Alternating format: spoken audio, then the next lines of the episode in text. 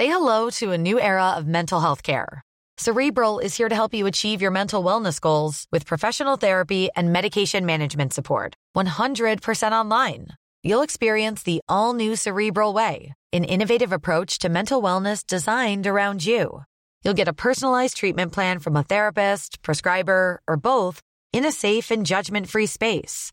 Your cerebral therapist or prescriber will outline a customized plan with clear milestones along the way so you can get to feeling your best. With Cerebral, you're not alone in your mental health journey. We're here to empower you to live a fulfilling life. So take that first step towards a brighter future and sign up today at cerebral.com slash podcast and use code ACasts to get 15% off your first month. Offer only valid on monthly plans. Other exclusions may apply. Offer ends July 31st, 2024. See site for details. Bonsoir à tous et bonsoir à toutes. Bienvenue dans Punchline ce soir sur CNews. Adrien Quatennens, condamné à 4 mois de prison avec sursis pour violence conjugale. Le député de la France Insoumise sera radié pour 4 mois seulement de son groupe, mais après, libre à lui de revenir à l'Assemblée nationale. On fait le point dans un instant. France-Maroc, la rencontre de tous les espoirs et de toutes les appréhensions aussi. Cette demi-finale hautement symbolique de la Coupe du Monde de football sera placée sous haute surveillance. À l'instant, Gérald Darmanin vient d'annoncer le dispositif de sécurité complet. On va en parler avec Louis de Ragnel qui a eu euh, évidemment toutes les précisions euh, et on en débat ce soir dans Punchline. Et puis, c'est aussi pendant euh, cette soirée qu'aura lieu la reconstitution de la disparition de Delphine Jubilard. Cédric Jubilard sera transporté à Cagnac-les-Mines pour tenter de comprendre ce qui s'est passé cette nuit-là. Le corps de la jeune maman, vous le savez, n'a jamais été retrouvé. On rejoindra nos envoyés spéciaux sur place et on en parle avec Valentine Amara qui a écrit un livre sur cette affaire. Voilà, on est avec Louis de Ragnel, chef du service politique d'Europe 1. Bonsoir Louis, bienvenue sur le plateau. Nathan Dever, agrégé de philosophie. Bonsoir, Laurence. Ravi de vous retrouver. Eric Revel, pareil. Bonsoir Laurence. Très contente de vous avoir sur le plateau, mon cher Eric. Vous êtes journaliste. On va commencer évidemment par le dispositif de sécurité qui vient d'être annoncé il y a quelques instants à l'Assemblée nationale euh, par Gérald Darmanin pour demain soir, ce match, cette demi-finale France-Maroc, qui suscite beaucoup d'inquiétudes et beaucoup d'espoir, évidemment, euh, si l'on parle football. On va tout de suite écouter l'une des toutes premières réponses de Gérald Darmanin. Il était interrogé par des députés à l'Assemblée nationale. Là, il, il parle plus de la philosophie du match et puis on rentrera dans le détail du dispositif. Mais d'abord, on écoute Gérald Darmanin. À Paris, il y a eu en effet des dizaines de milliers de personnes qui euh, se sont réjouies de la qualification d'une part du Maroc et d'autre part de la France. Peut-être auriez pu vous commencer par féliciter ces deux équipes et peut-être auriez-vous pu imaginer un instant être heureux avec les autres. Moi, je vous encourage, Madame la députée, d'être heureux avec notre peuple, de nous satisfaire en effet que l'équipe du Maroc soit qualifiée pour une demi-finale de Coupe du Monde. Et je veux leur dire que mon rôle de ministre de l'Intérieur, c'est surtout de leur permettre de fêter la victoire de leur équipe nationale, comme les Français ont fêté leur victoire partout, partout dans le monde entier. Madame, à Paris, il y a eu en effet 1200 policiers mobilisés. Et il y a eu trois vitres, trois vitres qui ont eu des bris de glace sur les Champs-Élysées, trois vitres, quand il y a eu 20 000 personnes qui étaient au rendez-vous, et trois scooters qui ont connu des dégradations. Voilà la vérité des chiffres à Paris. Et il y a eu 107, c'est vrai, interpellations, dont je constate que vous n'avez pas précisé que les trois quarts d'entre eux étaient des citoyens français. Vous ne l'avez pas précisé. Et d'ailleurs, je remercie monsieur le garde des Sceaux. Oui, parce que votre question était placée de telle sorte que manifestement c'était les Marocains les responsables. Donc je voudrais ici vous le préciser. Et je veux dire que je remercie monsieur le garde des Sceaux puisque les 107 personnes interpellées à Paris vont connaître dès vendredi une audience spécifique du parquet de Paris pour pouvoir connaître des comparutions immédiates. Donc bravo au Maroc, bravo à l'équipe de France, bravo aux policiers, merci au parquet de Paris et réjouissez-vous, soyez heureux pour une fois, arrêtez de faire les grincheux. Voilà, et tout va très bien, Madame la Marquise. Euh, surprenante, Louis de Ragnel, cette réponse de Gérald Darmanin. On verra dans un instant le dispositif exact de sécurité. Mais dire, euh, OK, euh, tout s'est bien passé en réalité, mm. en, en omettant de préciser que 40 policiers ont été blessés dont gravement, euh, c'est assez surprenant. Alors déjà, c'était une réponse donc à une députée du Rassemblement national, euh, et à chaque fois que Gérald Darmanin répond à une députée du Rassemblement national, il se lâche complètement. Euh, et donc là, pour le coup, c'est assez habituel. Et effectivement, il minimise euh, clairement et volontairement ce qui s'est passé. Figurez-vous, moi, j'ai devant les yeux le PV de tout ce qui s'est passé euh, dans la nuit de, de, samedi à dimanche et qui a été fait. Ce PV a été fait spécialement pour le, le match. Le, ce que dit Gérald moi, Darmanin je peux, moi, je peux vous dire euh, ce qui s'est passé, par exemple, à 22h33, boulevard Poissonnière. Plusieurs supporters marocains ont investi un bus de la RATP de la ligne 20. Le machiniste a été dans l'obligation de quitter son bus le temps nécessaire à l'intervention de la police, qui ont évincé les belligérants. 23h05 dans le 8e arrondissement, des jets de projectiles lancés contre des policiers des barricades érigées sur la voie publique. 23h40, deux roues incendiées. 23h50, des barricades érigées sur la voie publique. Minuit 20, minuit, je peut-être, voilà, minuit 40, jets de projectiles sur les policiers. Avez un scénario, voilà, qui, qui tient sur deux pages. Qui tient sur deux pages. à quoi joue le ministre de l'Intérieur Il y a eu un viol, une agression sexuelle, par exemple, à 2h20, euh, à l'angle de la rue Kléber, Iéna, à Paris. oui, oui, bah, c'est la note, elle est, euh, elle s'appelle Interpellation en marche du match de la Coupe du Monde euh, Maroc-Portugal, France-Angleterre. Donc, euh, je crois que c'est assez clair. Et ensuite, dans le bilan euh, des personnes interpellées, on en a déjà parlé hier. Euh, on a la liste même des, des, identités, des noms, des dates de naissance. Euh, clairement, c'est essentiel. Il dit qu'il n'y a que des Français. Hein. Comment? Il dit qu'il n'y a que des Français. Eh ben, il dit exactement donc, ce qu'on disait hier, on, on, on l'a rappelé. Mm -hmm. euh, J'essaie juste de retrouver le bon ordre des... Voilà, 117 interpellations, 106 placements à garde à vue. Euh, effectivement, donc il y avait 110 individus masculins et euh, 80, que je vous dise pas de bêtises, 98 Français, effectivement. Bon, mais euh, je, on faisait ce petit pas de côté hier et je j'assume de le refaire euh, ce soir. Quand on regarde euh, les noms et les prénoms des personnes interpellées, oui, ce sont des gens qui ont des papiers français, mais tous quasiment ont des prénoms et noms oui, euh, à consonance des marocaine. Ce qui paraît Donc, voilà, assez logique absolument. si on bon, après, la victoire du Maroc sur les une champs. surreprésentation de personnes mmh. interpellées qui soient d'origine marocaine, c'est pas surprenant dans le sens où c'est un France-Maroc, euh, mais, mais, si ça avait été un France-Danemark ou un France-Pays-Bas, je suis pas sûr bon. euh, qu'il y aurait autant de Danois ou de euh, ressortissants des Pays-Bas qui auraient été interpellés. Eric Revel, est-ce que vous êtes surpris par ce que vient de dire euh, le ministre de l'Intérieur Alors, ce qui me surprend le plus, quand même, c'est que le, le, ministre de l'Intérieur euh, ne donne pas, par exemple, le nombre de blessés, euh, comme vous le rappeliez. Ça, c'est quand même, euh, c'est quand même un vrai sujet. Peut-être qu'il l'a dit après. Attendez. Alors peut-être qu'il l'a dit peut-être après. dit dans oui, une oui, deuxième oui, ou troisième raison, intervention. Mais là, pas non, du alors, tout dans cette première alors, intervention. Euh, bon, évidemment, on, on peut pas gommer les faits que vient de rappeler Louis Dragnel, mais je pense que euh, c'est de la responsabilité quand même du ministère de l'Intérieur euh, à la veille euh, d'un match. vous avez dit de, de, tous les espoirs et de toutes et les appréhensions. C'est ça. C'est à mon avis dans son gentil rôle. de me reciter. J'allais dire politique. J'allais dire politique de précisément tenter d'arrondir les angles, mais. Ah bah oui, si mais là, la mobilisation, les angles, et je hein. pense que Louis Dragnel doit avoir les chiffres, mais si la mobilisation policière est plus forte pour le match euh, Maroc-France Mhm. que pour le match précédent, ça veut dire que Ah euh, bah, l'appréhension peut tourner au danger. Et ça, euh, si les chiffres sont nettement supérieurs, Louis Dragnel, ça veut dire que les forces de police s'attendent eh ben, à des débordements plus Ah spectaculaires. bah là, on est à combien Bien, En un alors- mau, parce qu'on y reviendra longuement. Combien? Bien sûr. 10 000 policiers euh, Alors au mobilisés? total, donc 10 000 policiers qui sont mobilisés pour Ouais. euh, donc euh, demain soir, 5 000 appareils, 5 000 pour le reste du territoire national. Ça représente à peu près 70 unités de force mobile, donc des compagnies, des escadrons de gendarmerie de mobile et des compagnies républicaines de sécurité. Et rien que pour Paris, normalement, il y aura 30 unités de force mobile, Donc, en plus des 5 effectifs 000 locaux. policiers à Paris versus Donc, 1200. C'est Oui, un oui. gros, effectivement, c'est un gros dire dispositif que- alors qui veut dire deux choses. Euh, un, euh, l'objectif du gouvernement, c'est surtout de montrer euh, qu'ils ne prennent absolument pas le, la crainte à la légère. Donc, euh, on a mis les moyens. Le message, c'est celui-là.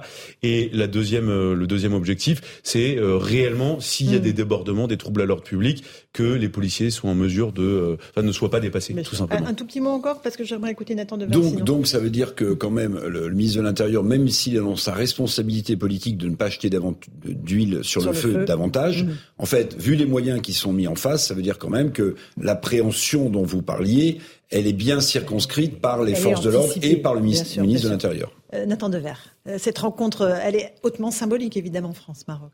Oui, elle est éminemment euh, symbolique et les, les violences qu'il y a eu euh, sur, sur les Champs-Élysées, ailleurs, dans toute la France, En Lille, il faut à les Lille, penser. dans d'autres villes, oui, effectivement. Oui, exactement. Il faut les penser, me semble-t-il, à la mesure et à la hauteur de leur importance. Et c'est pourquoi, une fois n'est pas coutume, je suis assez d'accord avec la manière dont Gérald Darmanin a présenté les choses. Il prend pas, comme vous l'avez dit, il prend pas le problème à la légère. Il dit qu'il va mettre un dispositif important, que ce qui s'est passé est extrêmement grave. Des violences dans un phénomène de, de, de, de masse, de foule, c'est c'est extrêmement grave. Cependant, il faut rappeler, me semble-t-il, et c'est la première chose à faire, que rien qu'à l'échelle des Champs-Élysées, il y avait environ 20 000 personnes qui se sont rassemblées. Il y a eu 100 interpellations. Alors, supposez qu'on n'ait pas arrêté tout le monde.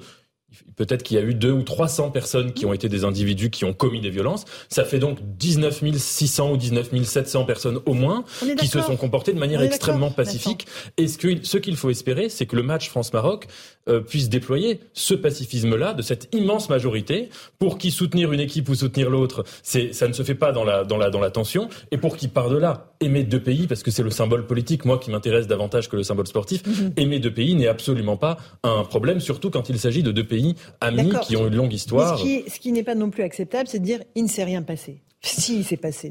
il y a eu des incidents. Si, bien sûr qu'il y a eu des choses. 40 policiers blessés. On ne peut pas dire qu'il ne s'est rien passé. Bien sûr. Et, donc, évidemment, il faut trouver le juste équilibre entre la version tout, est, tout va bien, c'était formidable, et tout va mal, tout est noir. Le, déni, le déni est, quand même. On pourrait dire la, névrose et la psychose. C'est-à-dire, euh, le, déni, la névrose, c'est le fait, quand il y a un problème, de faire mm. comme s'il n'existait pas.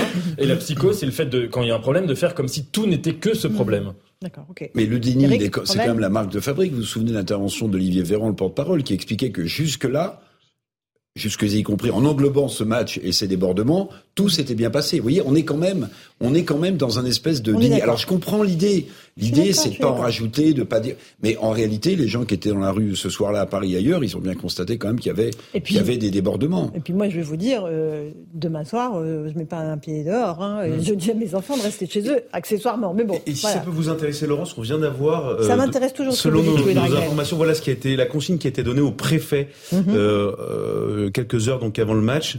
Il a été demandé donc au préfet d'organiser en amont de la rencontre des opérations des visites des parties communes, caves, toits d'immeubles locaux à ordures susceptibles de dissimuler des mortiers d'artifice, pétards ou objets dangereux, en particulier dans les quartiers ayant connu des incidents. Tout ça, là? Absolument. Et Parce qu'il y en a eu des pétards. Demander à ce hein. qu'en amont, il y ait des fouilles donc de, de caves, de toits, faire procéder au retrait de, des poubelles, des barrières de chantier, tout autre matériaux pouvant être utilisés comme une arme à Paris.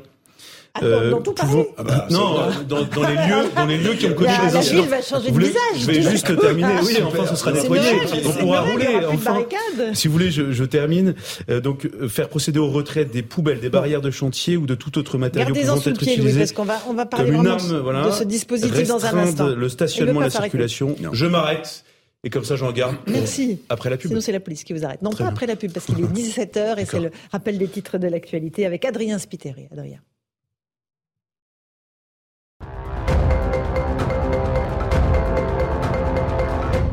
Le plan grand froid lancé à Paris et sa région, objectif héberger davantage de personnes sans domicile.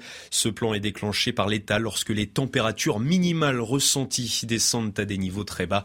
Il a fait moins 3 degrés ce matin dans la capitale. Verdict attendu aujourd'hui au procès des attentats de Nice. La Cour d'assises spéciale de Paris prononcera les peines pour les huit accusés en début de soirée. Le ministère public avait requis jusqu'à 15 ans de prison. Le 14 juillet 2016, cet attentat avait fait 86 morts et des centaines de blessés. Deux ans après la disparition de Delphine Jubilard, un transport sur les lieux est organisé aujourd'hui au domicile du couple. Cédric Jubilard a été conduit à Cagnac-les-Mines un an et demi après son incarcération. Les enquêteurs doivent décortiquer ses gestes la nuit de la disparition de sa femme. Il clame toujours son innocence. Et puis, près d'un milliard d'euros de dons seront versés à l'Ukraine, résultat de la conférence internationale de soutien à Kiev organisée à Paris. Vous le voyez sur ces images, la femme de Volodymyr Zelensky a été accueillie par Emmanuel Macron. Cette somme doit aider la population à passer l'hiver, alors que les infrastructures du pays ont été fortement endommagées par les frappes russes.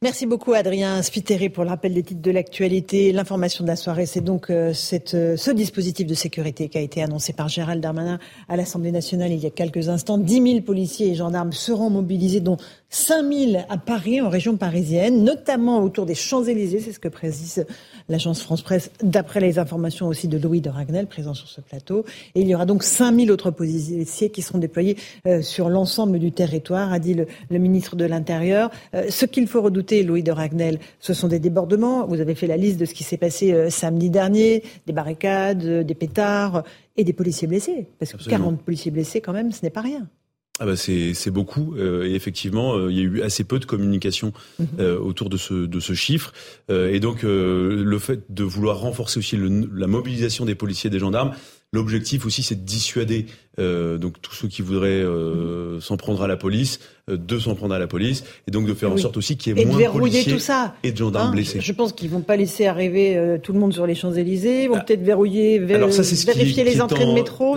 alors il y a des, hmm. des, métros qui vont être fermés. Il y a le, des entrées du périphérique qui vont également être fermées dès 18h30 demain soir. Hmm. Des stations de RER e qui seront également fermées.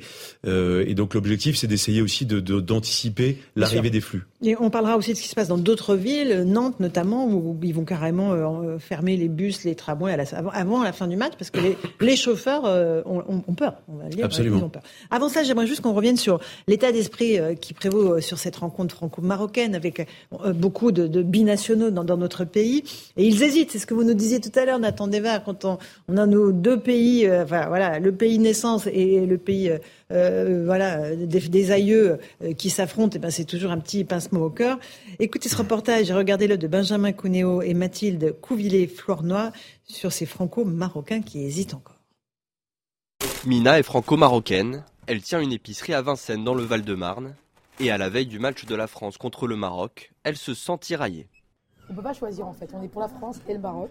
Avec un léger penchant pour une équipe plus qu'une autre avec quand même un petit peu, on aimerait que le Maroc remporte cette euh, Coupe du Monde. Ce serait bien pour la jeunesse marocaine, pour tous en fait, pour l'Afrique, pour tous les pays arabes aussi. Ça représenterait beaucoup. À Marseille, les avis sont plus tranchés pour ces franco-marocains. La France, je les voyais moi gagner. Mais là, c'est pas pareil. Là, là on tombe contre eux, il faut les boxer. Contre la France, on va finir 2-1 euh, pour le Maroc. C'est non pour nous. Quand le Maroc arrive comme moment de demi-finale, c'est très très beau. C'est historique, on va dire. Hein euh, espérons que ça va être un bon match pour tous les deux. Donc j'espère que, que le Maroc passera quand même. Hamid a du sang marocain, mais son cœur lui reste français. On était avec le Maroc, maintenant c'est la vérité avec la France. Voilà. La rencontre tant attendue entre les deux nations sera porteuse de symboles. La FIFA a annoncé que le match se jouera avec un nouveau ballon baptisé Al-Ilm, le rêve en arabe. Nathan Dever, qu'est-ce que ça vous inspire, euh, ces réactions euh, Elle est à la fois sympathique et en même temps euh, voilà, de, Marocains qui disent non, il faut combattre la France oui, bah c'est en effet, c'était toute la question, si vous voulez, de quand on aime deux pays à la fois ou quand on aime deux choses ou deux personnes à la fois. C'est, c'est comme je, je réfléchissais à ça. L'infidélité, mon cher. je réfléchissais justement à ça. Ça s'appelle l'infidélité. Non, quand on a deux enfants, par exemple, ah on peut aimer deux enfants. Non, je pensais à ça. C'est que, à mon avis, le contraire de l'amour, c'est la préférence. Vous savez, quand, quand, quand, un parent a deux enfants, il serait bien incapable de dire s'il préfère l'un ou s'il préfère l'autre. On peut dire qu'on aime les gens de manière différente, mais sans, sans rentrer dans des, dans des situations d'infidélité. C'était même. Et la deuxième chose que ça m'inspire, c'est qu'il faut voir aussi que cette ferveur que, que, que, suscite euh, le, là où en est déjà l'équipe du Maroc. Bon, c'est une ferveur euh, footballistique due au fait que c'est la première fois que le Maroc arrive en demi-finale et qu'un pays, une équipe arabe. Mais plus que ça, il y a un symbole derrière qui est extrêmement fort, c'est qu'on voit se fédérer tous les supporters en fait de toutes les équipes euh, arabes qui n'étaient pas qualifiées jusque-là. Mhm. Ce qui signifie donc que dans le monde arabe, dans l'imaginaire du monde arabe, il y a aujourd'hui, c'est un moment très fort pour le Maroc et pour ce qu'incarne le Maroc bien au-delà hein, des questions de, de football, d'équipe, de joueurs, c'est-à-dire le Maroc qui incarne un pays qui est à la fois dans la modernité, sans non plus être entièrement euh, du tout occidentalisé, dire qui a gardé une vraie âme, une vraie âme marocaine, qui est avec une vraie fierté, un vrai patriotisme, et qui sur les questions aussi de rapport à la, à la religion, etc., a, a fait avancer énormément les droits humains ces dernières années. Donc il me semble qu'il y a là une victoire symbolique au sein du monde arabe euh, du Maroc qui est un signe très très Et positif. Vous n'y voyez pas un, signe de non euh, comment est-ce qu'on peut dire ça non assimilation. Oui, non assimilation, non adhésion euh, aux valeurs de, de notre pays? Pas du tout bah, euh, euh, Encore une fois, dans, dans l'exemple des violences qu'il y a eu était, à mon avis, assez éloquent. C'est-à-dire qu'il montre bien que pour la très très large majorité des gens qui sont même allés célébrer cette victoire, sans parler de ceux qui sont restés chez eux et qui, qui, n'en avaient rien à faire, eh bien, il y avait absolument aucun problème dans ce choix-là. Ensuite, il y a en effet 100, euh, peut-être un peu plus de personnes qui estimaient manifestement que célébrer le Maroc, ça signifiait casser, dégrader les Champs-Élysées. Mais c'est très minoritaire. Bon, Eric Revel. Alors, pour illustrer ça, il y a une très belle tribune de Tar Benjeloun, le, le, grand romancier franco-marocain euh, dans, le, monde qui est avec l'équipe du Maroc, les peuples arabes et africains sont avec elle, dit Tahar Benjelloun, voilà. qui dit sa joie face aux exploits de l'équipe marocaine. Il résume bien, je pense, la situation, l'ambivalence, le, le, partage du cœur en deux. Il a une très jolie formule d'ailleurs. Il dit, euh, il dit dans cette tribune, en fait, c'est pas la France contre le Maroc, c'est la demi-finale de la France et du Maroc.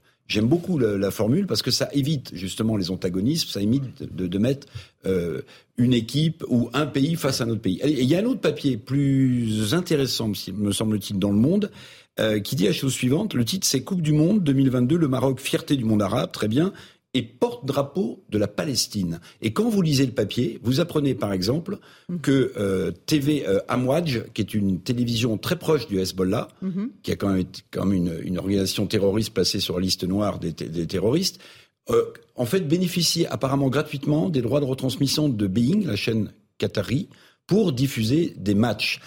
Et le fait que le monde place euh, sous la bannière politique Palestine une nation sans État, donc euh, évidemment immédiatement on rentre directement dans, le conflit palestino-israélien. alors, j'aurais bien aimé interroger le rédacteur en chef du Monde pour savoir pourquoi est-ce qu'un papier comme ça passe porte-drapeau de la Palestine, euh, quand on dit qu'un événement sportif doit être sportif, même s'il est toujours politique, là, le monde, j'allais mm. dire, choisit le camp de la politique. c'est le porte-drapeau de la Palestine. C'est important. C'est important, c'est important, important, évidemment, évidemment, que ce symbole-là soit brandi à ce moment-là, c'est important. Euh, on, va voir, je vous évoquais euh, ce qui s'est passé, le dispositif de sécurité à Paris, hein, donc on l'a vu avec vous. Euh, pas seulement Paris, sur toute la France, 10 000 policiers et gendarmes déployés. C'est beaucoup par rapport à un, événement sportif traditionnel, ah oui, c'est beaucoup. Bah, il suffit de hein. voir même par rapport au dispositif du week-end dernier, mhm. euh, où bah, on passe du simple au triple, tout simplement. Mais euh, sur une Coupe du Monde, on est à peu près sur un ordre de grandeur Alors, pas, je reconnais que j'ai pas en tête, par exemple, la Coupe ah, du ben, Monde 98, trouver le chiffre pour tout à. Pour le coup, qui avait lieu sur le territoire français, mais on retrouvera tout, ça, tout, ça, très bientôt. on va s'intéresser à ce qui va se passer à Nantes. Parce que là aussi, il y a des inquiétudes. Je vous le disais, les chauffeurs de bus et de tramway ont demandé à ce qu'on arrête euh, le trafic avant la fin du match pour éviter d'avoir euh, à, être éventuellement faire face à des violences. Reportage de Michael Chailloux et Jean-Michel Decaze. Sur sa page Facebook, la CFDT des transports en commun publie des vidéos du centre-ville de Nantes samedi soir après la victoire des Bleus. On y voit des supporters en liesse qui n'ont pas hésité à grimper sur le toit d'un bus. Sur le toit, il y a des bouteilles de gaz. Est-ce que euh, quelqu'un qui arrache un tuyau de gaz euh, quelle est la conséquence? Donc euh, voilà, tout, tout ça, c'est beaucoup de questions, beaucoup de dangers potentiels. C'est une mise en sécurité des personnels, des usagers. Euh, on ne va pas attendre qu'il se passe quelque chose de grave. Ces vidéos ont poussé la CFDT à déposer un droit d'alerte pour la demi-finale de mercredi. Le syndicat demande une interruption des transports en centre-ville avant la fin du match. Un peu plus tôt samedi dernier, ce sont les supporters marocains qui envahissaient les rues. Même inquiétude chez les 1300 conducteurs nantais. Que fait un conducteur ou une conductrice au volant de son bus? Euh, Est-ce qu'il accélère pour se dégager de la foule euh, Est-ce qu'il abandonne son bus euh, avec les usagers dedans? Se retrouver au milieu d'une manifestation Non, non, on nous apprend pas ça. Dans un communiqué, la direction des transports annonce avoir entendu l'appel de la CFDT. Ainsi, les trois lignes de tramway et les quatre lignes de bus qui traversent le centre-ville de Nantes seront coupées à partir de 21h30, juste avant la fin du match. Voilà pour ce qui est prévu à Nantes. On est loin d'une ambiance bisounours quand même, euh, Nathan Dever. Hein. On n'est pas forcément dans, euh, voilà, euh, une manifestation simple, voilà, et calme et sereine. Bien sûr. Les, images que vous avez montrées sont, sont scandaleuses et qu'il y ait en effet des gens qui, euh, qui profitent de ces célébrations-là. Donc normalement une célébration, c'est des passions heureuses. Mhm. Pour, mais là, pour déchaîner en fait toutes leurs passions tristes, leur, une forme de nihilisme, mhm. de désir de tout casser, euh, etc. C'est absolument scandaleux puisque vous parlez de Nantes. Il faudrait aussi resituer ça dans un contexte d'une politique municipale qui a contribué à l'augmentation mhm. euh, de l'insécurité à Nantes, à dégrader les conditions de, de, vie dans cette ville où il faisait encore bon vivre il y a quelques années, et euh, avec une municipalité qui a longtemps fermé les yeux sur ces problèmes-là. Donc c'est pas spécialement étonnant, malheureusement, que ces images, euh, tout insupportables qu'elles soient, euh, soient, filmées euh, particulièrement à Nantes. Eric Revel bah, On découvre une nouveauté, pardonnez-moi. Moi, non seulement je trouve ça scandaleux, mais pour moi, c'est tout à fait nouveau.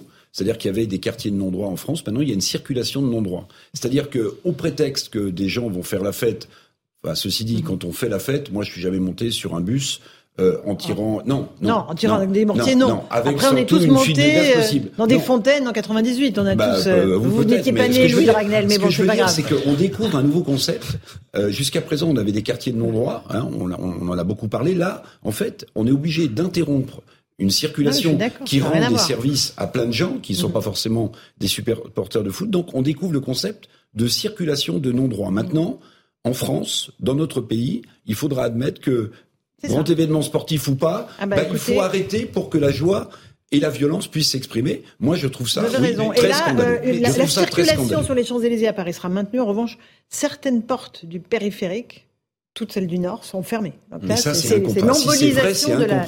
Mais non, pour, éviter qu'il y ait de la violence dans le centre pour le périphérique, oui. Mais Louis Dragnel, je parle, je parle sous votre compétence, mais il me semble que quand vous avez le 14 juillet, la, la, la, les Champs-Élysées sont neutralisés pour le 14 juillet. Absolument. Pourquoi est-ce qu'on prend Absolument. le risque de laisser des voitures circuler Mais parce que, si on, parce que euh, le- qu'est-ce que vous, aurez- comment auriez-vous réagi si on avait dit qu'on fermait les Bah, le Champs-Élysées 14 juillet, on ne demande pas mon avis. On Non, non, ferme, c'est vrai, ferme les Champs-Élysées. si Là, il y a quand même un événement majeur dont tout le monde a une, enfin, pour lequel tout le L'objectif, monde a une de- certaine de permettre appréhension. le maintien et, on de ne ferme pas euh, les. Champs-Élysées. Ouais. Et on ne ferme pas les Champs-Élysées. Bah a priori non, a priori non. Non. Mais je voulais Circulation simplement, ouverte. en fait, ça dépasse complètement. Si on est honnête et objectif, ça dépasse la question de France-Maroc. C'est-à-dire qu'aujourd'hui, il n'y a pas un seul événement festif, quel qu'il soit, euh, qui est organisé dans le calme et la sérénité. Et avec un deuxième paramètre, c'est que maintenant tout événement festif euh, rassemble énormément, énormément de monde. Euh, ce qui n'était pas le cas il y a 25 euh, ou encore 30 ans. Il y avait quelques événements qui rassemblaient beaucoup de monde, mais et, et c'était des mouvements euh, anticipables, euh, notamment par les forces de, de police. Là aujourd'hui, c'est très compliqué euh, pour les policiers et les gendarmes de, de tout anticiper. Et donc voilà, ça, ça se produit là à l'occasion de ce match, mais comme ça se produit à l'occasion de n'importe quel rassemblement euh, qui attire du monde. Oui, c'est maintenant, on- qu'on soit heureux ou qu'on soit triste. Ça se termine euh, toujours on- dans la casse. ça- c'est Donc toujours- quasiment Ah, Mais dans la c'est des passions Ouais. tristes de la France, pour le coup, Nathan Devers. Là, on est dans un cycle qui fait qu'on casse, euh, qu'on soit heureux ou qu'on ne soit pas heureux. Ça, Bien. ça, ça dit quoi de notre pays? Bien sûr, c'est le paradoxe, c'est que par exemple au Maroc, euh, les célébrations n'ont pas du tout euh, été accompagnées d'aucune violence, pas la moindre, pas la, pas la moindre violence, alors qu'elles étaient encore beaucoup plus nombreuses, qu'il y avait beaucoup plus de gens. Donc c'est vrai que je partage votre constat qu'on observe en France de plus en plus quand il y a des événements, je dirais de masse, qui soient d'ailleurs des célébrations ou qui soient des moments de revendication comme les manifestations, on observe de plus en plus euh, la violence prendre le pas sur ces événements, c'est-à-dire à la fois dans la manière dont ils dont ils adviennent. Euh, prenons l'exemple des manifestations. Mhm. On observe depuis 15 ans le fait que les cortèges de tête tentent à remplacer le rôle joué par les syndicats dans la manifestation traditionnelle, et aussi évidemment dans le récit ensuite médiatique, dans la manière dont les, ces événements sont racontés, commentés, décortiqués par le débat public, où on se met à parler beaucoup plus des violences et beaucoup moins de l'événement lui-même. Et, et je, je partage votre votre constat. Alors premièrement.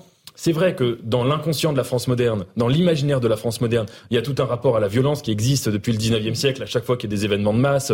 Flaubert le raconte très bien dans l'éducation sentimentale. Mais il me semble que là, depuis 20 ans, on observe quand même une montée de, de, de ces violences-là qui en disent sans doute sur à la fois une impossibilité de canaliser la violence dans la société à l'état normal et sur une forme de nihilisme. Une forme de nihilisme, euh, je suis assez d'accord. Euh, si, ne faites pas Oui. les les yeux au ciel. Bah si, si je suis pas d'accord, je peux lever les yeux. au ciel.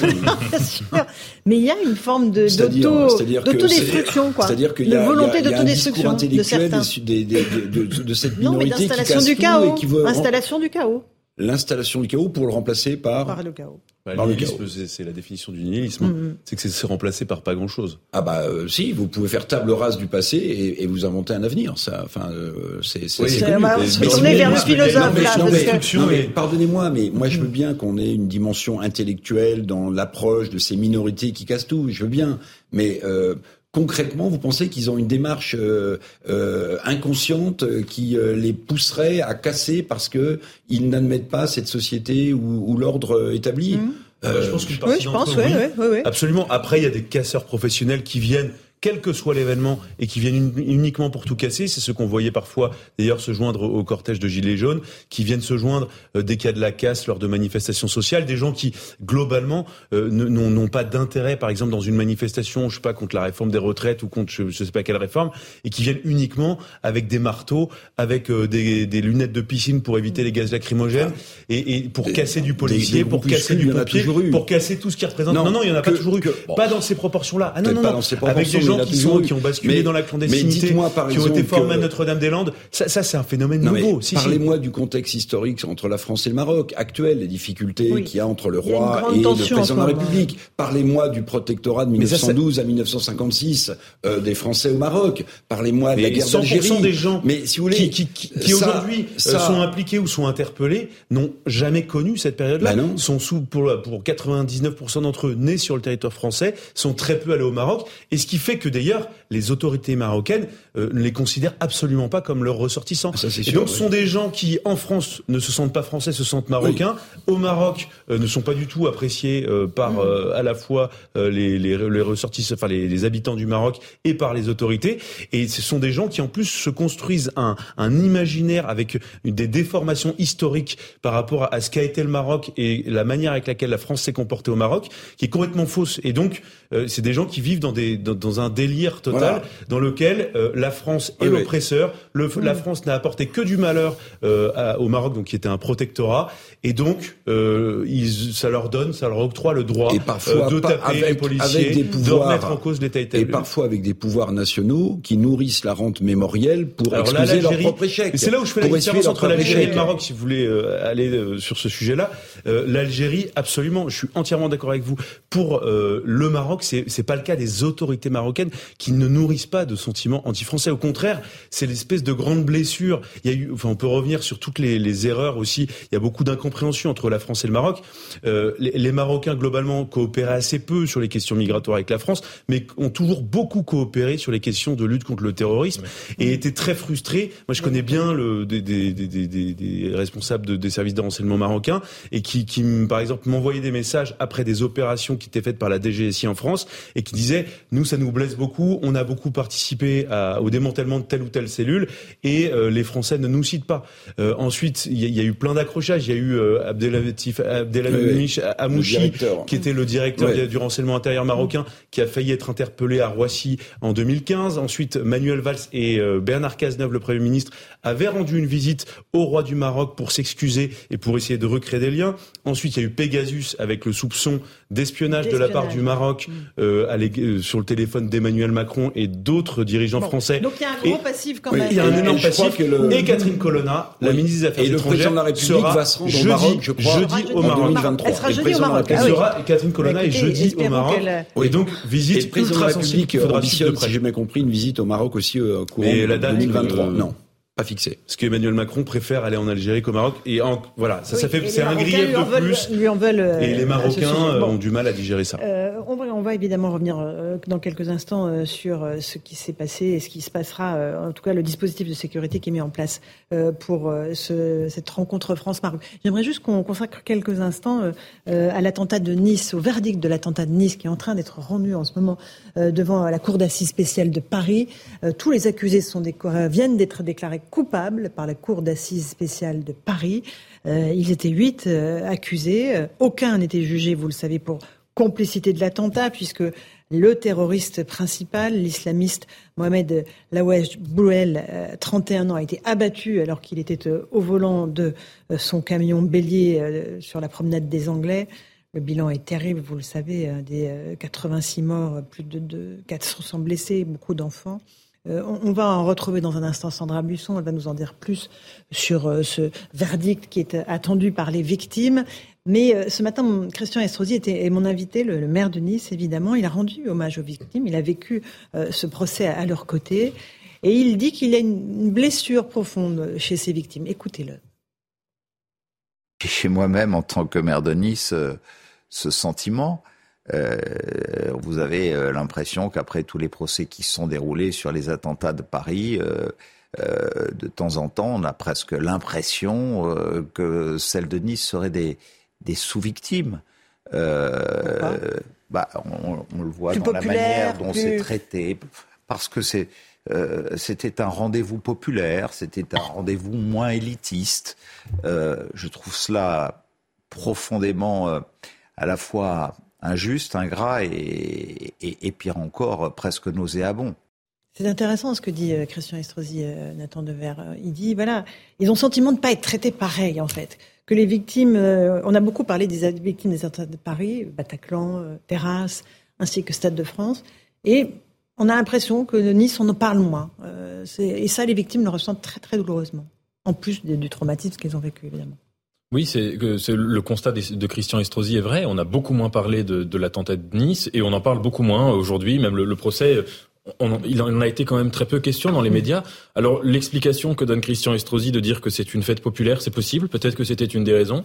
Peut-être qu'il y avait une forme de jacobinisme aussi, c'est-à-dire que euh, la plupart des médias étant quand même à. Paris, euh, un événement qui a lieu à Paris ne suscite peut-être pas les mêmes émotions dans le discours que s'il a lieu à Nice. Cet attentat-là était tellement abominable, c'est impossible. Mais c'est ce que j'allais dire. En plus, ce qu'il y a de, c'est que l'attentat de Nice, il a une singularité par rapport aux autres, c'est qu'il a eu lieu dehors, dans un endroit qui est la promenade des Anglais, où il y avait tout Nice, qui était ce soir-là le 14 juillet, ce qui fait que tous les Niçois ont vu de leurs yeux ou entendu, en tout cas de leurs oreilles, des, des, des cris, ont vu du sang, ont vu, des, ont, vu les, la, chose. Alors que par exemple, pour les attentats qu'il y a eu à Paris, comme ils étaient souvent dans des lieux clos ou qu'ils n'étaient pas dans des endroits où il y avait tous les Parisiens, disons qu'on on, était tous au courant qu'il y avait un attentat à Paris et on, on rentrait chez nous, etc.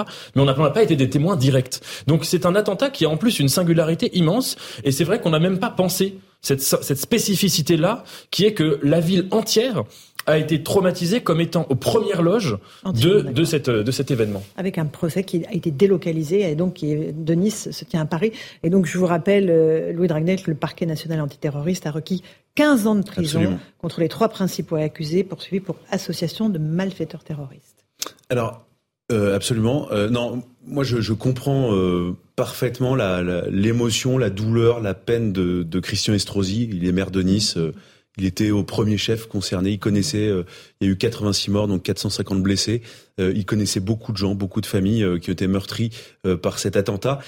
ensuite, globalement, l'attentat, le, procès V13 n'a pas suscité. Alors V13, c'est quoi Pardon, les attentats du. Les attentats de Paris, hein, donc Bataclan, Terrasse, Stade de France. Mais n'ont pas suscité non plus, et je suis le premier à le déplorer, un intérêt, euh, un intérêt immense. Il y avait une couverture médiatique plus importante. Il y avait, Très honnêtement, et, alors, et ensuite, si on rentre dans la complexité des dossiers, puisque j'ai pu éplucher les, les, les, deux dossiers, euh, là où comme il y a une différence avec Paris, c'est que c'était, c'était, c'est vrai, il l'a un peu dit, Christian Estrosi, c'était beaucoup plus sophistiqué.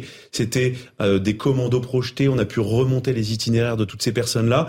Il y avait une organisation directe avec des gens qui avaient combattu dans les rangs de l'État islamique, il y avait des connexions à Il y avait des connexions en Belgique, en France. Il y avait des, des gens donc qui avaient euh, réussi à franchir euh, plusieurs pays de l'espace Schengen. Euh, il y avait plusieurs services de renseignement qui mmh. travaillaient sur ce commando. Et donc voilà, de ce point de vue-là, ça, ça a suscité plus d'intérêt parce que ça disait mmh. peut-être plus de choses. Ensuite, ça ne veut pas dire que ça ne dit rien l'attentat de Nice, mais c'était oui, c'est un traumatisme national. Non mais absolument. Mais, mais dans le traitement de la, la manière de le traiter, donc c'est une personne avec une cellule autour de lui. Oui, mais, mais, avec un seul camion qui a fait en 4 minutes mais je suis un, Non, mais je ne minimise rien. J'essaie juste d'expliquer euh, pourquoi est-ce que euh, il y a un procès qui était peut-être un peu plus complexe, qui, qui avait des racines plus profondes et, et qui a révélé. Pour les victimes, c'est pas ah, mais je, je, je, je, dis que je comprends. J'essaie juste d'expliquer, de donner une explication. mais je comprends très bien, mais c'est abominable. Des euh, enfants quand vous êtes, qui sont traumatisés encore quand maintenant. vous mourrez écrasé sous les roues d'un camion ou vous mourrez par balle, il n'y a, pas de pire dans l'horreur. On peut pas faire de comparaison dans l'horreur. Non, non, bien sûr. Le temps de verre. Et après on reviendra sur ce qui s'est d'accord avec vous, c'est que je trouve que d'un point de vue presque de l'analyse, l'attentat de Nice dit presque, il faut pas faire des comparaisons comme ça, mais dit presque plus de choses que les attentats de Paris, parce que cette grande euh, nouveauté qu'il y a eu à Nice, c'est qu'on avait affaire à quelqu'un qui n'était pas un terroriste professionnel formé par des organisations terroristes, etc., mais par n'importe qui qui décide de faire un attentat, euh. oui, au nom d'une d'une entité. Ouais. Euh, qui n'avait pas de lien avec lui, et ça reformait, ça, refor enfin, ça refondait le rapport de la revendication. C'est-à-dire que la revendication était, était métamorphosée. C'est la grande euh, euh, invention entre guillemets de l'État islamique que mm. de faire en sorte que chacun puisse se revendiquer d'eux, même des gens qui ne sont pas liés à eux. C'était le numéro 2 de Daesh à ce moment-là, juste avant, qui avait théorisé le fait que c'était, il s'appelait Al-Adnani et il expliquait, il encourageait tous les islamistes proches de, de Daesh à agir, et à faire ces attentats, spontanés. A été mm. revendiqué ensuite par les avec un niveau de fiabilité qui n'était pas certain. Donc là, je vous le confirme que les huit accusés ont été condamnés à des peines de 2 à 18 années de prison. C'est-à-dire que la Cour d'assises spéciale de Paris est allée plus loin que les réquisitions qui étaient de 15 ans. Ils ont tous nié pour deux, deux des, euh, euh, des, des, accusés, 18 euh, ans plus inscription au fichier des... Et ils ont dit, euh, j'ai compilé quelques, phrases, je ne suis pas un terroriste, je suis coupable simplement d'avoir vendu une arme sans réfléchir. Donc euh, globalement, ah personne n'assume rien. Euh, et c'est ça qui est. C'est terrible. Euh. C'est-à-dire qu'ils n'assument même pas ce qu'ils ont fait. Mhm. et donc je pense qu'effectivement, pour, les victimes, c'est abominable de voir cette espèce de lâcheté aussi. Oui, c'est la double. et puis il le, n'y a pas de voilà, le, meurtrier évidemment n'est pas là, le terroriste n'est pas là. C'est une, une, douleur terrible mm. pour les victimes. Eric Revel, on pense à eux bien sûr, parce que on espère toujours qu'un tel verdict, ça leur permet de tourner la page. Mais en fait, non. Mais euh, je, je, je, mesure ce que Christian Estrosi a dit ce matin à votre micro, parce que euh, donc euh, moi j'ai vécu à Nice pendant plusieurs années. Je peux vous dire que ce 14 juillet 2016, euh, c'est une des premières choses que euh, les Niçois évoquent quand vous arrivez dans, dans cette ville. C'est-à-dire que la blessure est tellement ouverte aujourd'hui, pour les raisons qu'on connaît, que en fait euh, ça, ça, ça, ne peut pas, ça ne peut pas euh, passer. Et puis j'ajoute que la ville de Nice a payé un lourd tribut quand même au terrorisme islamiste. Il y a aussi eu l'attentat de la basilique. euh, il y a eu aussi une, une, une, ou deux autres agressions assez fortes. Donc je, je, vois, je, vois, ce que veut dire Christian Estrosi, c'est-à-dire que la ville de Nice est souvent euh, a été peut-être plus souvent ciblé par du terrorisme islamiste que d'autres villes, et il a l'impression finalement, si je résume un mmh, peu de manière triviale, qu'il y, en a, y en a que pour les attentats dans la capitale. Voilà, en tout cas, on rejoindra dans un instant euh, Sandra Buisson, notre envoyée spéciale à la Cour d'assises spéciale de Paris. On fait une petite pause. On évoquera aussi euh, la reconstitution dans le cadre de l'affaire Jubilard, Delphine Jubilard, dont le corps est toujours introuvable. Euh, son époux Cédric est transporté sur les lieux à Cagnac-les-Mines pour reconstituer ce qui s'est passé cette nuit-là. On sera sur place avec notre envoyé spécial Jeanne Cancard dans un instant. À tout de suite. Il est 17h30, bienvenue si vous nous rejoignez à l'instant dans Punchline sur CNews. Tout de suite le rappel des titres de l'actualité avec Adrien Spiteri.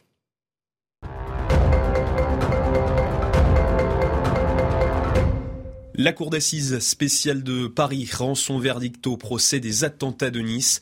Tous les accusés sont déclarés coupables. La qualification d'association de malfaiteurs terroristes a été retenue contre deux accusés. Les peines prononcées vont de 2 à 18 ans de prison. L'attentat avait fait 86 morts le 14 juillet 2016. Le parquet national antiterroriste avait requis jusqu'à 15 ans de prison. 33 départements placés en vigilance orange demain. Vous le voyez sur cette carte, la zone s'étend de la Bretagne à l'Alsace en passant par la région parisienne. Météo France met en garde contre les risques liés à la neige et au verglas. 2 à 5 cm en moyenne sont attendus. 18 autres départements sont placés en vigilance jaune. Et puis le plan grand froid lancé à Paris et sa région. Objectif héberger davantage de personnes sans domicile. Ce plan est déclenché par l'État lorsque les températures minimales ressentis descendent à des niveaux très bas. Il a fait moins 3 degrés ce matin dans la capitale. Merci beaucoup Adrien Spiteri pour ce rappel des titres de l'actualité. Il est 17h32, on est en direct d'Ampelstein avec Louis de Ragnel, chef du service politique d'Europe 1. On accueille Valentine Amara, bonsoir. Bonjour. Une consoeur journaliste euh, spécialiste justice au point. Vous publiez ce livre Delphine Jubilard, une disparition, enquête au cœur d'un fait divers aux éditions du Rocher. Passionnante enquête sur ce mystère de l'affaire Jubilard. Nathan Dever est toujours là, agrégé de philosophie. Un avocat nous a rejoint, et pas n'importe lequel. S'il vous plaît. Maître Gilles William Golnadel et Eric Revel est là, journaliste. On va s'intéresser à cette affaire euh, que vous avez euh, étudiée longuement, euh, Delphine Amara. Euh, on va d'abord rejoindre notre envoyé spécial, euh, Jeanne Cancard, qui est sur place à, à, Kayak-les-Mines. Bonsoir, vous êtes avec Olivier Gangloff. Jeanne, qu'est-ce qui va se passer exactement ce soir? Une reconstitution, une, une autre reconstitution? Qu'est-ce qu'on en attend, Jeanne? Eh bien, Laurence, dans une enquête judiciaire, la reconstitution, ou plus précisément dans ce cas, eh bien, le retour sur les lieux de Cédric Jubilard reconstitue à lui seul, eh bien, un point crucial. Lors de cette soirée, les juges d'instruction vont confronter Cédric Jubilard à ses propres déclarations qu'il a faites lors de ses interrogatoires, lors de ces dans cet un an et demi dans d'enquête. Le principal suspect qui en revanche ne devrait pas revenir sur ses propos qu'il maintient depuis le début de l'affaire. Il dit que dans cette nuit du 15 au 16 décembre 2020, eh bien, il s'est endormi aux alentours de 22h30 puis s'est réveillé soudainement vers 3h30 alors que leur petite fille âgée à l'époque d'un an et demi pleurait et que c'est à ce moment-là qu'il a constaté la disparition de Delphine Jubilard.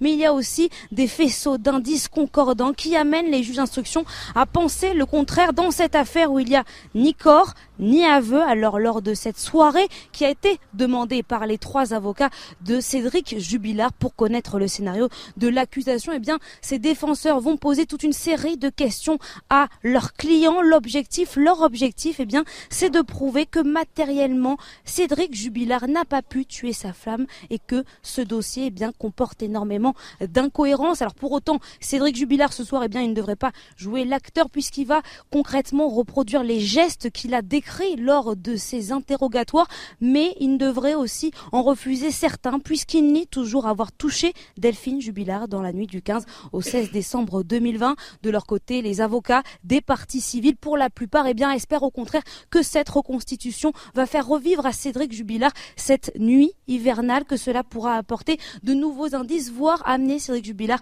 à avouer les faits. Mais pour le moment, eh bien, il est assez difficile d'imaginer que le principal suspect puisse revenir sur sa version, lui qui a toujours clamé son innocence auprès des enquêteurs. Merci beaucoup euh, Jeanne Cancard, Olivier Gangloff pour ce point très complet depuis Kayak les mines où va se dérouler euh, ce soir cette reconstitution. Euh, Valentine Amara, qu'est-ce qu'on peut attendre de Cédric Jubilard? A priori, pas de pas de, rebondissement majeur dans la mesure où, comme c'était rappelé dans le sujet, Cédric Jubilard nie les faits depuis son interpellation et son incarcération il y a 18 mois. A priori, donc, il va être euh, amené, enfin, il va rentrer pour la première fois dans, ce, dans, dans ce domicile conjugal. Donc, mm. effectivement, on peut peut-être présager. Depuis combien de temps il était euh, Depuis son incarcération, euh, il y a maintenant, c'est ça, 18 mois. 18 mois, voilà. Donc, on, enfin, en effet, on, peut imaginer qu'il n'y aura pas de, rebondissement majeur dans la mesure où il nie. Euh, en revanche, on ne peut pas présager s'il y aura une certaine émotion hein, qui va se dégager de cette reconstitution. Mais euh, les avocats, ces, trois avocats l'ont prévenu. Il ne faudra mimer aucun geste qu'il dit ne pas avoir commis. Donc, euh, euh, a priori, il sera plutôt un témoin de cette reconstitution qu'un acteur euh, majeur de, de, de, cette opération. Ça reste une affaire extrêmement mystérieuse. Maître Gonnelet, je sais que vous n'aimez pas évoquer des affaires en cours dont vous n'avez pas le dossier, c'est normal, vous êtes un professionnel. mais on, voit qu'il y a tous les ingrédients pour une affaire qui passionne les Français. Comment vous l'expliquez? Je le vois, je le vois. J'ai hâte de découvrir le, livre, de notre Une journaliste sans concession. Mhm. Euh, bon, sur le fond, c'est vrai que je n'aime pas parler des dossiers que je ne connais pas. Euh, vous savez, quand vous êtes avocat, vous êtes toujours tenté, euh, professionnellement, de dire que quand ça ne tient pas, ça ne tient pas. Quand il n'y a pas de preuve, il n'y a pas de preuve. Bon, mais les procès d'assises, c'est à l'intime conviction. Donc c'est un peu différent. Donc euh, les faisceaux de présomption, euh, ça sert à quelque chose. Mhm. Je dois vous avouer qu'une reconstitution, lorsque les faits sont niés et qu'on n'a pas donc à, on ne peut pas refaire des gestes que l'on nie, mhm. ça apporte rarement quelque chose. Oui, hein. ça fait pas forcément avancer beaucoup ça ne pas, voilà. Donc euh, je, je, suis effectivement tout aussi dubitatif que, que Valentine Arama pour, pour imaginer qu'il va y avoir un coup de théâtre bientôt. Est-ce qu'il y a des zones d'ombre encore à Valentine euh, autour de cette affaire? Il y a encore des zones d'ombre, évidemment, puisque euh, pas de corps, pas de scène de crime, pas d'aveu. On est euh, sur un mystère total de ce qu'il s'est passé sur cette, nuit-là, cette nuit du 15 au 16 décembre 2020. En revanche, il existe quand même aujourd'hui, à l'encontre de Cédric Jubilard, un faisceau d'indices graves et concordants. il y a plusieurs éléments qui font qu'il est aujourd'hui incarcéré, à l'isolement de surcroît. Effectivement, on le disait, pas de scène de crime et, pas d'aveu. Donc, euh, lors de la reconstitution, ça, va être difficile, mais ça va aussi être l'occasion pour les juges d'instruction mhm. de le confronter à une certaine réalité, à des gestes objectifs. Tout ce qu'il dit avoir fait avant d'être allé se coucher aux alentours de 22h30. Qu'est-ce qu'il dit alors? Il dit qu'il s'est passé quoi cette soirée-là? Il dit qu'il est allé se coucher. Sa femme, elle regardait euh, la télévision avec leur fils euh, qui avait 6 ans à l'époque des faits. puis il indique s'être réveillé aux alentours de 4 heures du matin au son des pleurs de sa fille. Et c'est à ce moment-là qu'il aurait constaté l'absence de sa femme au domicile, euh, qu'il se serait mis à la chercher partout, qu'il l'aurait appelé et il aurait appelé quelques minutes plus, il a appelé d'ailleurs quelques minutes plus tard euh, le 17 pour euh, prévenir la gendarmerie. On n'a depuis jamais retrouvé de, traces de Delphine Jubilard. Lui assure qu'il ne sait pas ce qu'il s'est passé pendant cette plage horaire de, de 5 heures. Euh, plage horaire sur la, laquelle le, son téléphone était éteint. Euh, c'est important pour, euh, pour bien comprendre les tenants et les aboutissants de l'enquête. Mais lui, voilà, ni mhm. il, dit qu'il dormait à ce moment-là. Les, les, juges d'instruction pensent qu'il en est tout, tout, autre chose. Alors que voilà, il n'a jamais avoué, en tout cas devant les juges. Il y a eu des aveux qui ont été faits à des co-détenus qui ont été ensuite démentis. C'est bien cela. Oui, c'est ça. Il avait à un moment, il est, alors qu'il était à l'isolement, il avait un, voisin de cellule avec qui il échangeait et il a euh, euh, fait des aveux en expliquant qu'il avait euh, tué sa femme, qu'il l'avait caché à un certain endroit précis à côté d'une ferme qui existe, hein, qui se situe à quelques kilomètres seulement du domicile des, des jubilars. une fois interrogé par les juges d'instruction sur ses aveux à son codétenu, il va dire qu'il s'agissait d'une blague, qu'il voulait se, se, se, moquer de, de son codétenu. voilà, il va complètement revenir sur ses aveux, qui vont quand même déclencher des fouilles absolument exceptionnelles dans les semaines euh, qui, qui ont suivi. C'était euh, l'hiver dernier. Euh, le, cette fameuse ferme va être complètement retournée. Des chiens en reste humain vont être amenés, des drones, des, des, des drones thermiques. Et on n'a jamais rien retrouvé aux abords de cette fameuse ferme. Vous qui avez beaucoup enquêté sur lui, on a, on a décrit un pervers, un, un pervers narcissique, un manipulateur. C'est ce qui ressort de l'étude de la personnalité que vous en avez faite? Un pervers, je, je, ne sais pas, ce serait aussi euh, de bien. Hein. Oui, oui, bien sûr. Euh, en tout cas, un manipulateur, oui. Euh, moi, quand je l'ai eu au téléphone au moment où je démarrais cette enquête, on est deux jours avant qu'il soit interpellé. On devait d'ailleurs se rappeler le, le, jour de son interpellation. Et tout de suite, il va me demander de l'argent pour recueillir ma part, enfin pour que je recueille sa, sa parole. je lui parlais d'un hommage euh, de, de, faire un hommage euh, à sa femme, de, de parler d'elle, de savoir qui elle était en tant que femme, en tant qu'épouse. Et euh, voilà, il va être tout de suite très vite question d'argent. Alors euh, peut-être une. voilà, moi je parle d'un personnage haut en couleur avec un caractère très fort. Euh, lui dit que toute, toute cette façon d'être, c'est une carapace et il explique que c'est voilà, il ne, sait pas se comporter peut-être euh, euh, en société, mais que ça ne fait pas de lui, et il a raison de le dire, et sa défense le, souligne, un, assassin, un, meurtrier plutôt. Un coupable idéal. Nathan Dever, on, on, a, je le disais ici, une affaire qui passionne les Français par euh, sa complexité, par la personnalité du prévenu, par la disparition d'une jeune maman qui n'a jamais, on n'a jamais retrouvé le moindre signe de cette jeune femme. Ça, ça fait voilà quelque chose qui, une affaire qui intéresse les Français. Oui, ce que je trouve fascinant euh, quand je vous écoute et dans ce que vous racontez, et à mon avis c'est ça qui fascine euh, dans une affaire judiciaire euh, toujours, c'est le mensonge. C'est cette grande question de comment un être humain peut tenir un mensonge aussi grand sur autant de temps et sans doute d'ailleurs euh, de manière absolument imprévisible. Ça veut dire personne peut s'imaginer qu'on peut garder un mensonge pendant 18 mois, plus pour d'autres affaires euh, euh, qui ont été des cold cases pendant plus longtemps, et, et qu'on peut tout subir, des heures et des heures d'interrogatoire, des appels avec avec des, des, des, des enquêtrices, des, des, discussions avec des témoins, etc., et qu'on tienne ce mensonge, qu'on lui donne une cohérence. Alors moi, c'est la seule question que j'aurais par rapport à cette reconstitution, mais je dis ça d'un œil totalement mmh. extérieur, d'amateur. Enfin, c'est peut-être que c'est pas la même chose de mentir et de revenir sur les lieux et de, de, faire accorder un mensonge avec la gestuelle de ce mensonge. Et peut-être que quelque chose le, le trahira euh, davantage ou qu'on verra un décalage entre, mmh. entre ce qui est d'ordre. Parce que si le mensonge, c'est c'est un récit qu'on construit comme ça d'année en année et, et, qui à la fin a tendance à se déconnecter totalement euh, des, des, entre guillemets des Madeleines de Proust, c'est-à-dire des objets sur les, auxquels il va être associé. Et là, de voir cela, peut-être que ça va, euh, ça va casser cette. Mais c'est une pure hypothèse. Alors, Maître vous Il est présumé innocent. Non mais je, je suis pas je ne suis pas l'avocat de, de, Cédric Jubilard. On le dirait, Ploutin. Comment On le dirait. On le dirait. Non, jamais. Non, non, mais parce que pour l'instant, euh, il n'a rien reconnu et il n'est reconnu coupable de, rien. Euh, et d'ailleurs, la défense de Cédric Jubilard parle d'une injustice crasse, eh puisque en fait, euh, il y a possiblement, alors c'est totalement inaudible, je sais, par rapport à ce que les gens s'imaginent, mais, mais il y a possiblement quelqu'un qui est détenu alors qu'il n'a rien fait. Et c'est ça justement, ce qui fait, ce qui fait, pardon, ce qui fait le prix, si j'ose dire, de, de cette affaire, c'est pas, Nathan, à mon avis, le mensonge, c'est le mystère.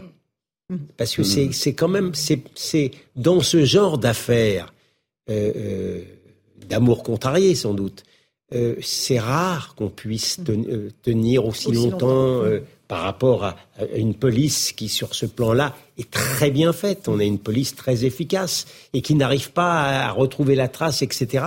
C'est ce qui donne évidemment un certain prix à ce, je passe la parole dans un instant, Eric. On va juste regarder euh, les dernières zones d'ombre qui pèsent, enfin les dernières, il y en a beaucoup des zones d'ombre qui pèsent sur ce dossier avec Solène Boulan. Et puis après, je vous demanderai votre avis. Solène. Pour la première fois depuis son incarcération il y a 18 mois, Cédric Jubilard va franchir la porte de cette maison, celle où il résidait avec sa femme Delphine et leurs deux enfants.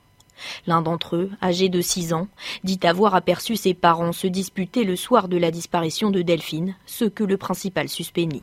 Des cris corroborés par les voisines du couple, Delphine et Cédric étant alors en instance de divorce. Pour l'accusation, l'implication de Cédric Jubilard est évidente. Globalement, on sait ce qui s'est passé ce soir-là.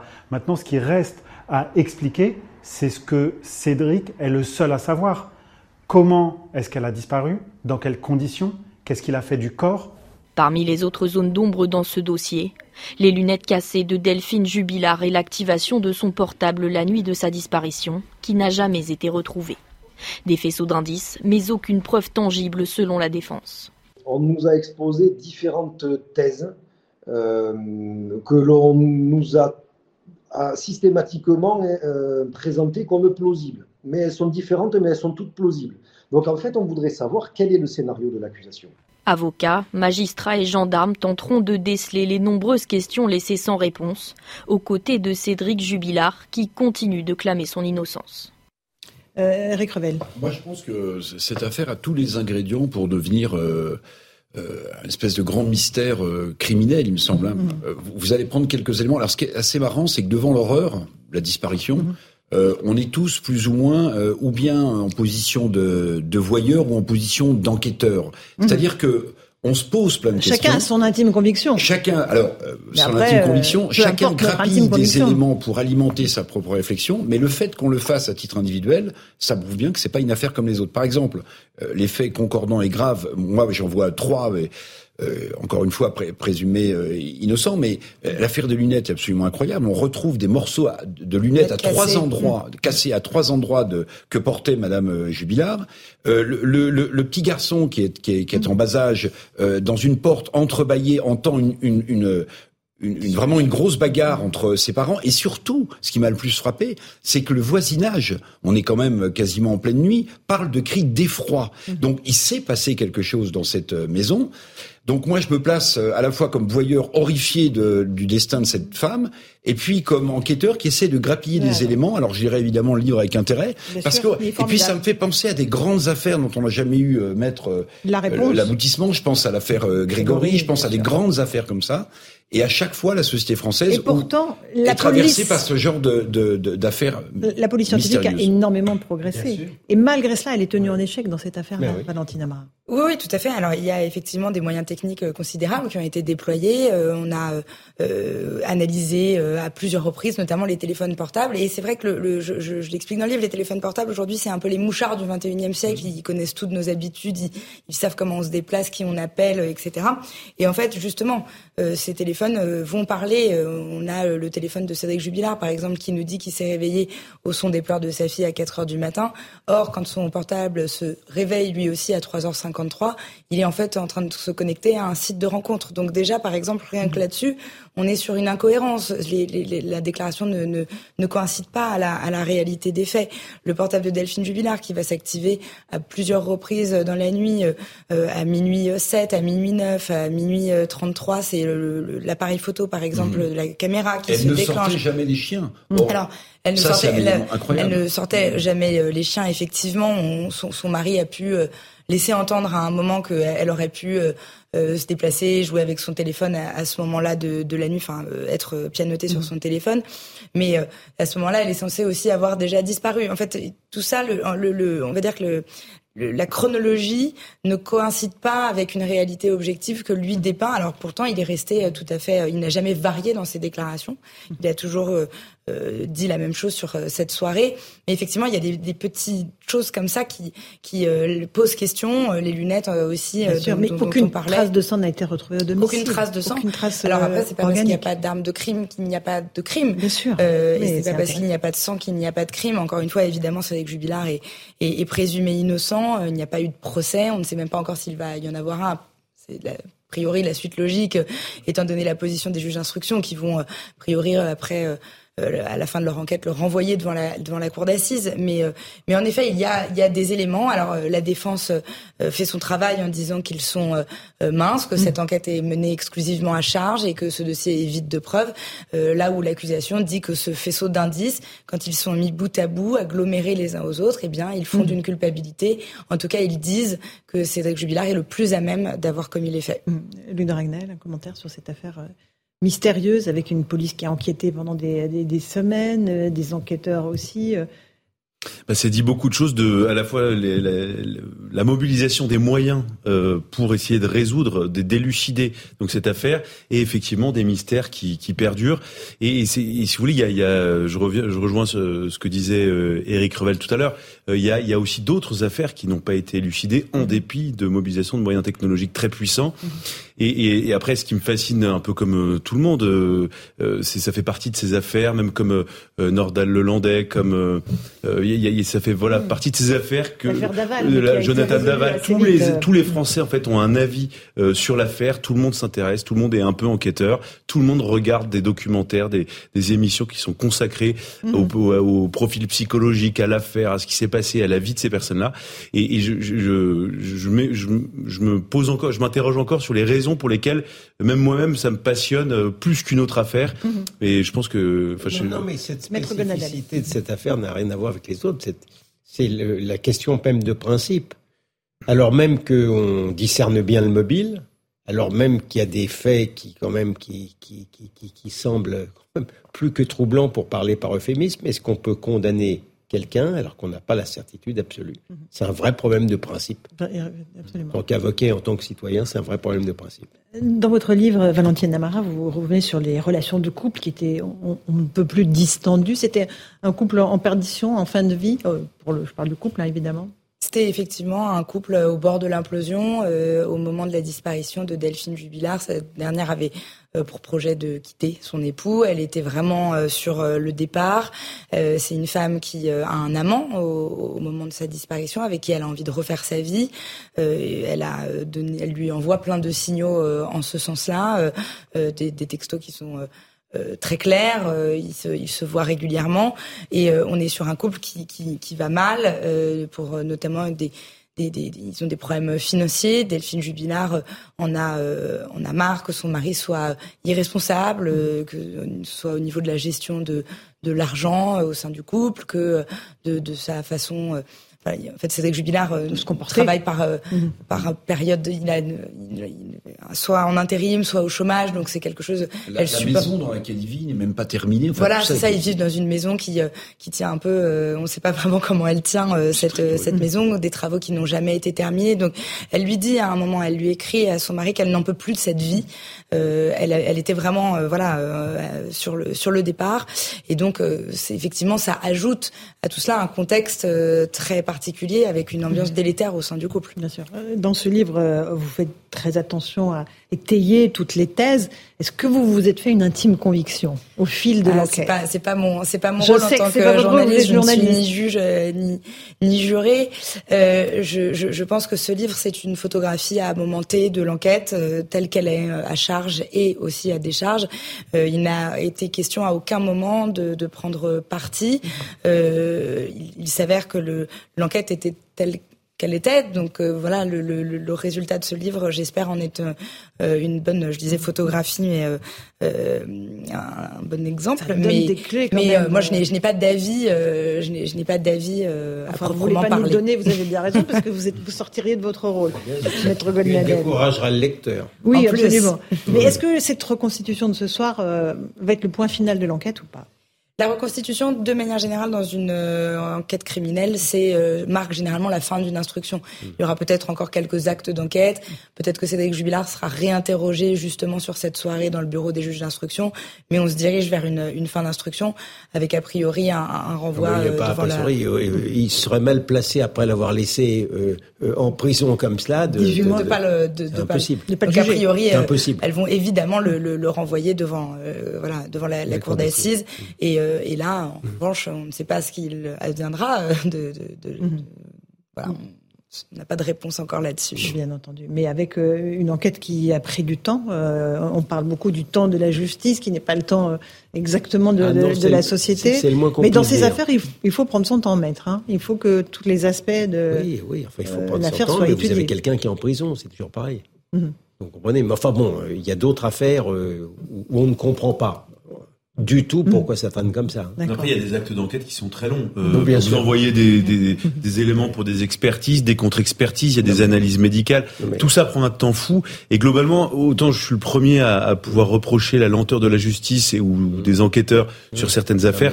Là, dans les affaires, on pourrait envisager, grandes affaires criminelles ou, prétendument criminelles, parce qu'on attend de voir. envisager qu'ils soient en liberté et que l'enquête continue aussi. Bien sûr, mais c'est ça rejoint la question que vous posez tout à l'heure et qui est un éternel, une éternelle question de droit. Est-ce qu'il vaut mieux un, meurtrier ah présumé en liberté ou est-ce qu'il vaut mieux un, un innocent en prison.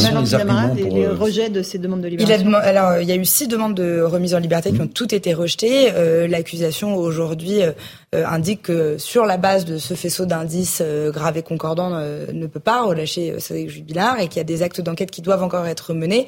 Elle argue aussi l'accusation qu'il y a peut-être un risque de non-représentation à la justice, de troubles à l'ordre public, parce que cette affaire est aussi devenue très médiatique. Donc, ce risque de, de troubles à l'ordre public, c'est aussi une façon, ça fait quelque part, de le... en prison? Ça fait 18 mois qu'il est mmh. en prison et, il faut le préciser, à l'isolement, ce qui est quand même mmh. très, particulièrement dur. Mmh. et ses avocats le, le, le soulignent assez régulièrement dès qu'ils ont l'occasion de plaider devant la chambre de l'instruction. Moi, j'ai non, j'ai non, non, lui, vous n'avez jamais été Lui, il n'a jamais été condamné. Non, son casier judiciaire était d'ailleurs vierge et au moment Un dernier mot, Valentine Amara. Il y a une probabilité qu'on ne sache jamais la vérité sur ce qui s'est passé? C'est possible, évidemment. On n'a on pas encore le, le fin mot de l'histoire. Euh, pour l'instant, euh, après deux ans euh, sans, sans, sans, avoir retrouvé le corps, on peut se poser la question de savoir si on le retrouvera jamais.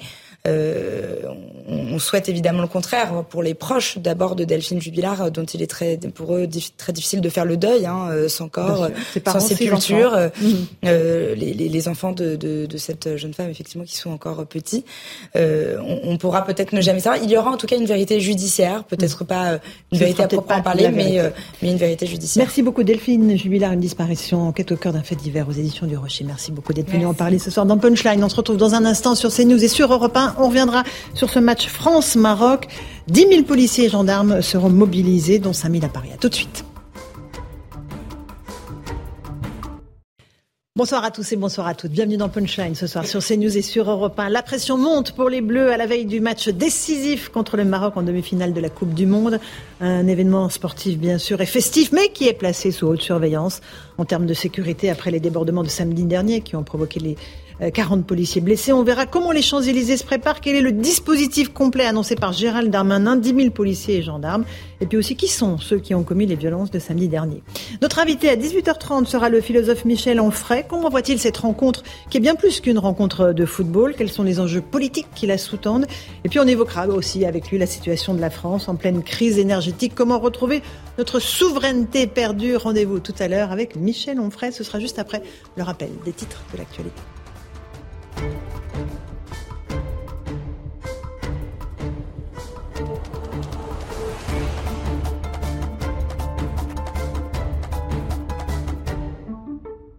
Il est pile 18h. Bienvenue si vous nous rejoignez à l'instant sur Europe 1 et sur CNews. Le verdict au procès de l'attentat de la promenade des Anglais à Nice. Tous les accusés, les accusés sont déclarés coupables par la Cour d'assises spéciale de Paris.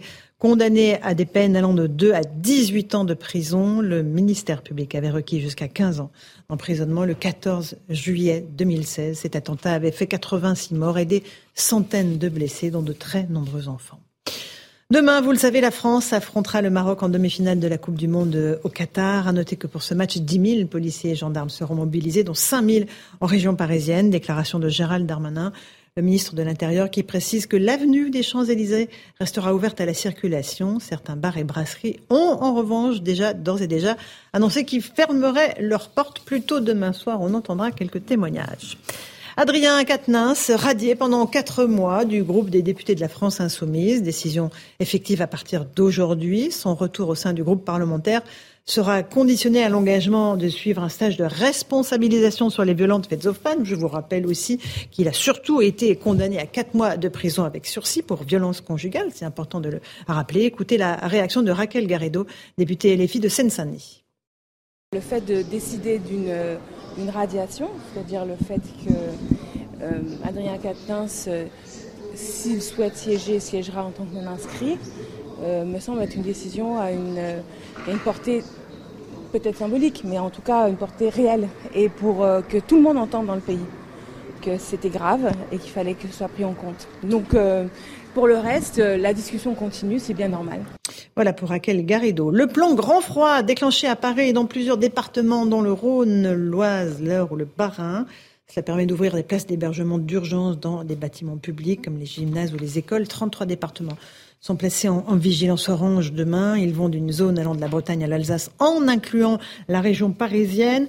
Je vous signale d'ailleurs que les franciliens sont appelés à limiter leurs déplacements. C'est ce que demande la préfecture euh, d'Île-de-France. La route nationale 118 euh, sera fermée, entièrement interdite à la circulation dès 22 heures ce soir. Ça veut dire qu'il y a un gros épisode neigeux qui est attendu. Météo France met en garde contre des risques liés à la neige au verglas 5 à 2, 2 euh, à 5 cm plutôt, en moyenne, sont attendus.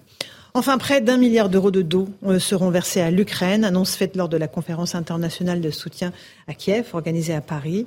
Volodymyr Zelensky s'est exprimé ce matin, tout comme Emmanuel Macron. Le président français a dénoncé des crimes de guerre commis par la Russie. Voilà pour le rappel des titres de l'actualité, 18h02 en direct sur CNews et sur Europe 1 avec Louis de Ragnel, chef du service politique d'Europe 1. Bonsoir Louis. Bonsoir Laurence. Avec Nathan Dever, agrégé de philosophie.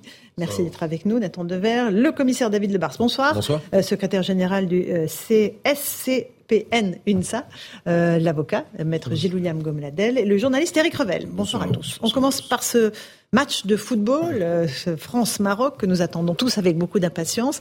Il y a un gros dispositif de sécurité qui vient d'être annoncé par Gérald Darmanin. Écoutez le ministre de l'Intérieur il y a quelques instants à l'Assemblée nationale. 10 000 policiers et gendarmes, monsieur le député, seront mobilisés euh, ce mercredi. 5 000 euh, sur la région parisienne, singulièrement autour des Champs-Élysées, 5 000 en, dehors de la région parisienne. C'est deux fois plus de policiers et de gendarmes pour encadrer ces manifestations de joie qui ne manqueront pas euh, d'arriver, spontanées, souvent familiales, dans un contexte, je rappelle, de menaces terroristes extrêmement important. C'est la première menace avant celle du désordre public. Voilà pour euh, le ministre de l'Intérieur, Louis de Ragnel. C'est un dispositif qui est conséquent. 10 000 policiers et gendarmes mobilisés, 5 000 en région parisienne. Euh, plusieurs portes du périphérique parisien qui seront euh, euh, fermées. On, prend les choses au sérieux. Hein. Seulement des stations de métro, de RER e qui seront également fermées. Alors, on ne saura pas très bien si c'est. Il y a des choses qui sont fermées pour le froid et le verglas et d'autres pour le match de, football. Mais en tout cas, non, il y a des... non, c'est blague à part. Il y a quand même des décisions qui ont été prises vraiment directement liées euh, au match de demain soir. Et rien que pour Paris, donc il y aura 2000, Paris intramuros, il y aura 2200 policiers et gendarmes euh, déployés. C'est 1000 de plus euh, que samedi dernier.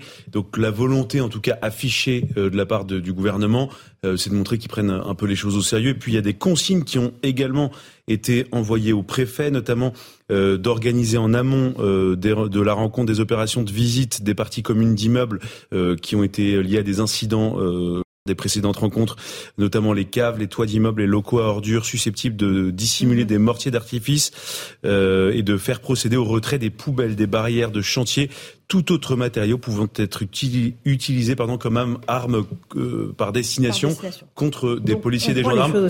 Donc oui, mhm. les choses sont prises au sérieux. Commissaire Lebars, le dispositif est suffisant ou pas selon vous? Ah bah euh, c'est, au lendemain de la soirée qu'on pourra jauger euh, mhm. de, la, réussite ou de, l'échec d'un dispositif. De toute façon, il n'y a pas de science exacte. Les, risques de violence urbaine, ça se traite et, euh, on s'adapte. Donc il faut prévoir les effectifs, il faut faire les opérations préalables qui ont été décrites juste à l'instant. Moi, j'ai l'impression d'entendre ce que j'ai fait pendant 25 ans, c'est-à-dire que les soirées à risque, ça passe d'abord par euh, des visites préalables, d'aller annoncer aux commerçants le risque, de leur euh, recommander de fermer. Ça mhm. passe par la visite des parties communes, toute la recherche qui peut permettre de découvrir des armes par destination. Puis après, il y a la réalité du terrain. Et la réalité du terrain, bah, écoutez, ça va dépendre de plein de choses, de qui va gagner, Je peux quand même déjà vous dire que même euh, si c'est une victoire ou un échec, quelle que soit l'équipe, il y aura de toute façon du monde dans la rue. Et ça, ce sera là où il y aura de l'intensité, parce que la grande partie du public vient pour faire la fête. Le problème, c'est cette partie du public qui peut basculer dans une fête qui n'est plus raisonnable et qui tourne aux dégradations, parce que ça, c'est une réalité de certains supporters de foot lors de certains matchs, et c'est d'ailleurs pas euh, spécifique à un match contre la France. Hein. J'ai mhm. entendu mhm. beaucoup d'analyses politiques. Moi, le pire service d'ordre que j'ai fait dans ma vie, c'est deux matchs d'équipe du Maghreb euh, qui se sont mis à tout casser, et il y avait strictement rien de politique à ça, à part de la violence et de la bêtise. Mhm. Puis la troisième catégorie de population, c'est les voyous, les groupes à risque, qui viennent par-dessus faire du pillage et s'en prendre aux forces de l'ordre. Parfois, tout ça s'agrège, et parfois, ça fait des soirées terribles qui finissent à 6 heures du matin. Donc, euh, c'est après qu'on fera les comptes, mais de toute façon, il faut un gros dispositif pour faire face, pour permettre à ceux qui viennent là euh, mhm. avec bon esprit de pouvoir repartir sans euh, dommages et sans risquer euh, des agressions, parce qu'il y a aussi la protection du public. C'est pour ça qu'on laisse la circulation libre sur les Champs-Élysées, mais qu'on va essayer de bloquer en amont les voyous, c'est ça? C'est essentiel. S'ils veulent venir. Oui, mais rappelez-vous, pendant les Gilets jaunes, il y avait une tentative d'organiser une fan zone sur le Champ de Mars. Vous, avez, vous amenez jamais une foule là où elle veut pas aller. Donc il fallait laisser les Champs-Élysées ouverts. J'en suis convaincu en tant que policier.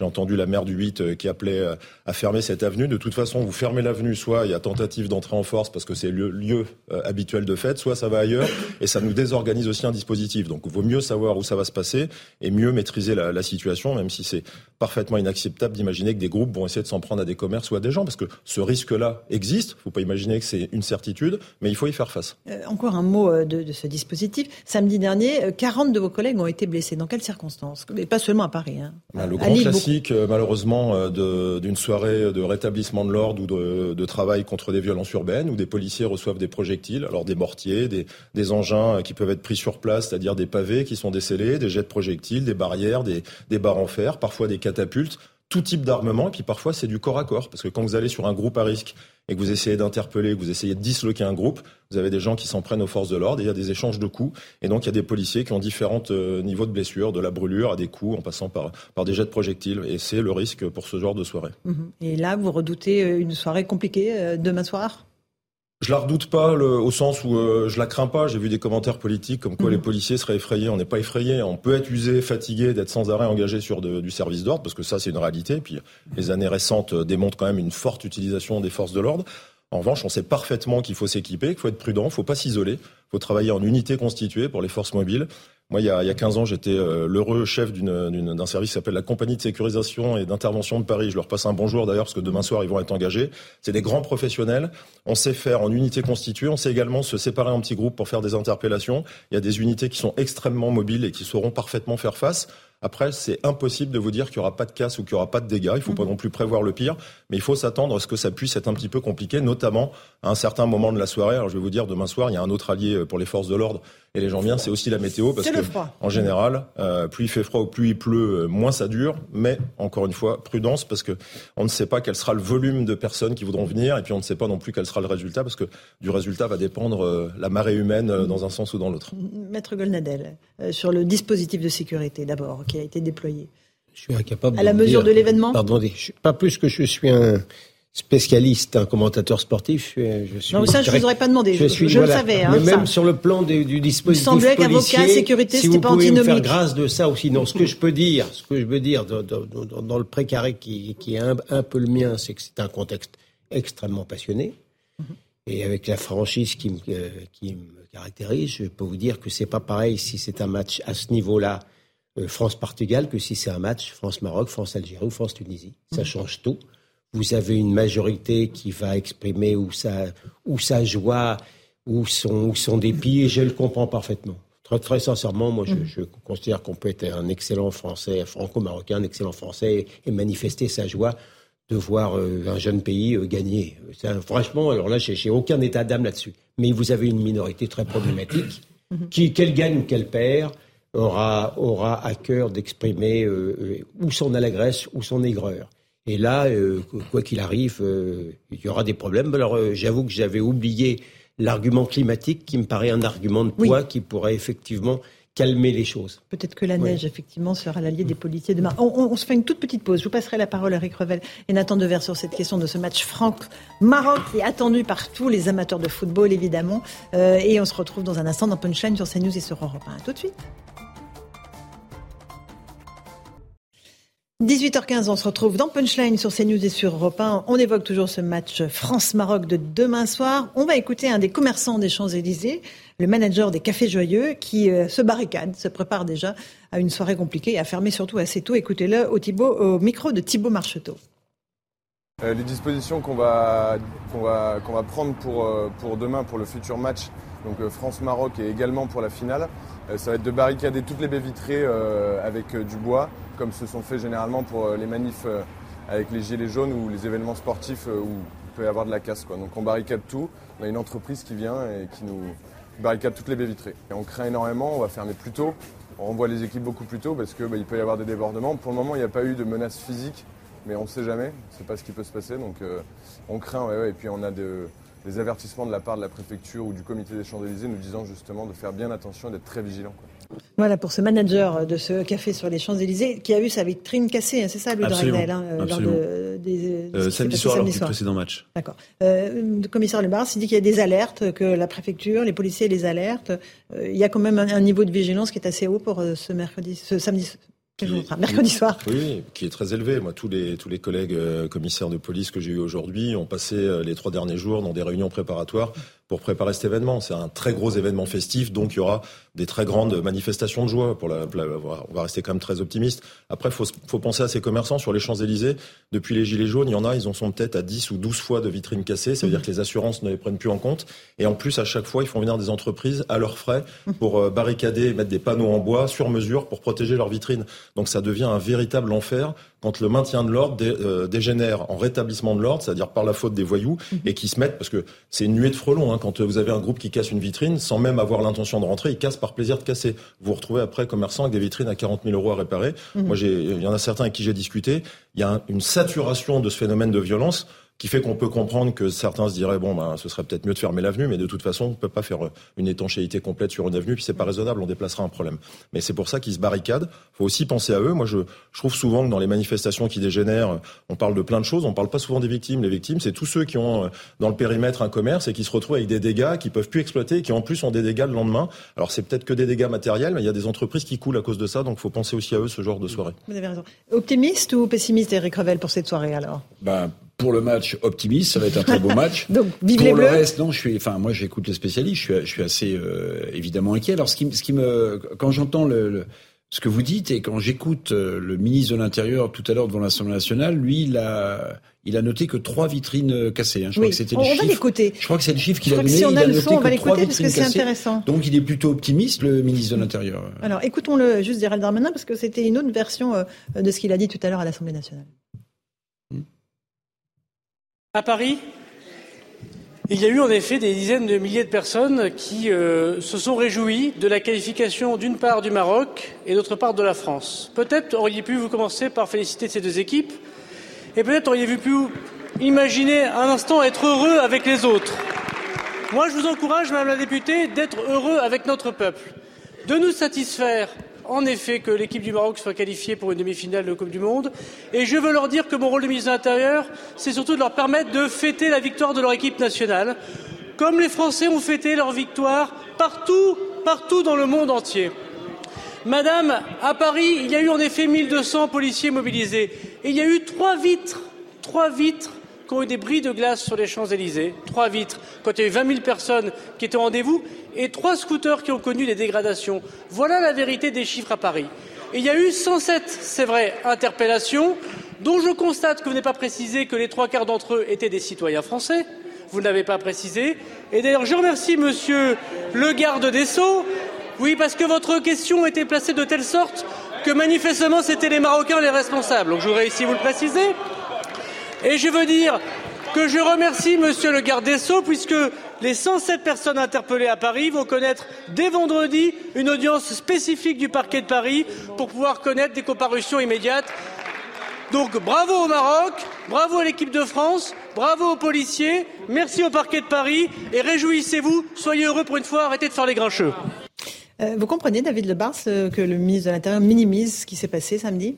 Mais euh, sincèrement, je ne sais pas s'il minimise. Moi, j'ai pas essayé non plus. Trois de... vitres, deux scooters. Écoutez, il y a eu 40 policiers blessés. Euh, non, mais pas que à Paris. Il n'a pas, il a pas de, changer le chiffre des policiers blessés. C'est peut-être vrai, euh, trois, trois vitrines blessées, moi, euh, vitrines cassées, pardon. Moi, j'ai pas le chiffre. En l'occurrence, il est le ministre de l'Intérieur, c'est lui qui détient les chiffres, ou qu'en tout cas qui détient la parole officielle des chiffres. Moi, je vais pas vous dire qu'il y en a eu 100 ou 200 parce que je vous, je vous mentirais et je vous ai pas dit non plus que c'était une soirée apocalyptique la semaine dernière. C'était pas le cas. Simplement, terminé, moi, je sais que c'est match à risque. Il y a toujours le risque qui arrive à un moment. Après, c'est l'intensité du risque. Mm. Je suis pas naïf. J'en ai fait euh, de, au moins 20 ans. Je vous dis que demain soir, malheureusement, il y a une partie des spectateurs, des voyous qui vont se greffer, qui vont venir nous semer le bazar. La question, c'est où et l'intensité. Et il s'agit pas d'être naïf et de croire que tout le monde vient en béni oui oui euh, euh, se secouer des hochets pour dire bravo, parce que malheureusement, il y a une partie d'un public de foot et qui profite des matchs de foot mm. pour venir casser sans prendre aux forces de l'ordre. Maître voilà, vous réagir.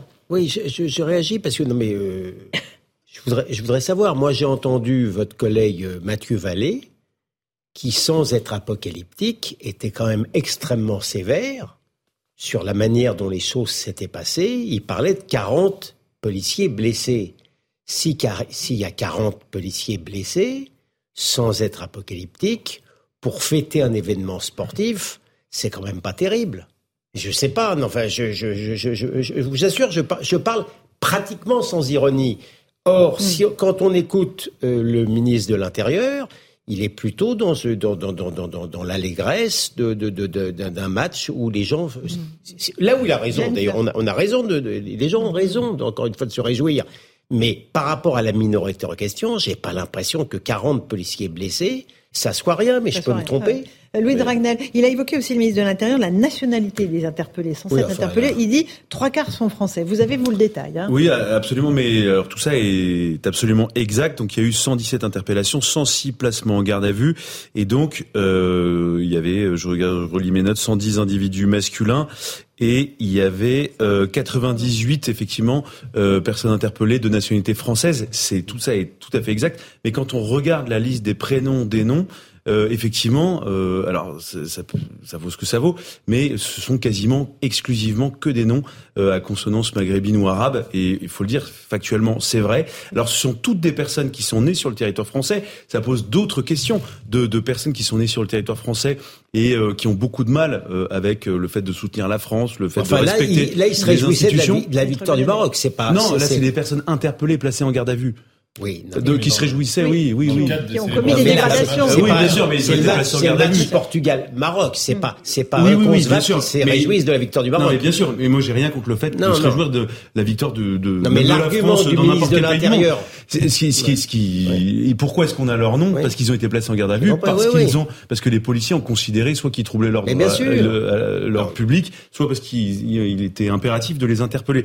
Ensuite, par rapport à ce que dit le ministre de l'Intérieur, il y a quand même des choses qui sont pas tout à fait exactes quand il parle de trois vitres brisées et de scooters euh, abîmés, je je vais pas vous faire la litanie, mais on a récupéré le bilan de la nuit à Paris, qui est fait par les policiers. À 22h33, euh, dans le 9e arrondissement, plusieurs supporters marocains ont investi un bus de la RATP.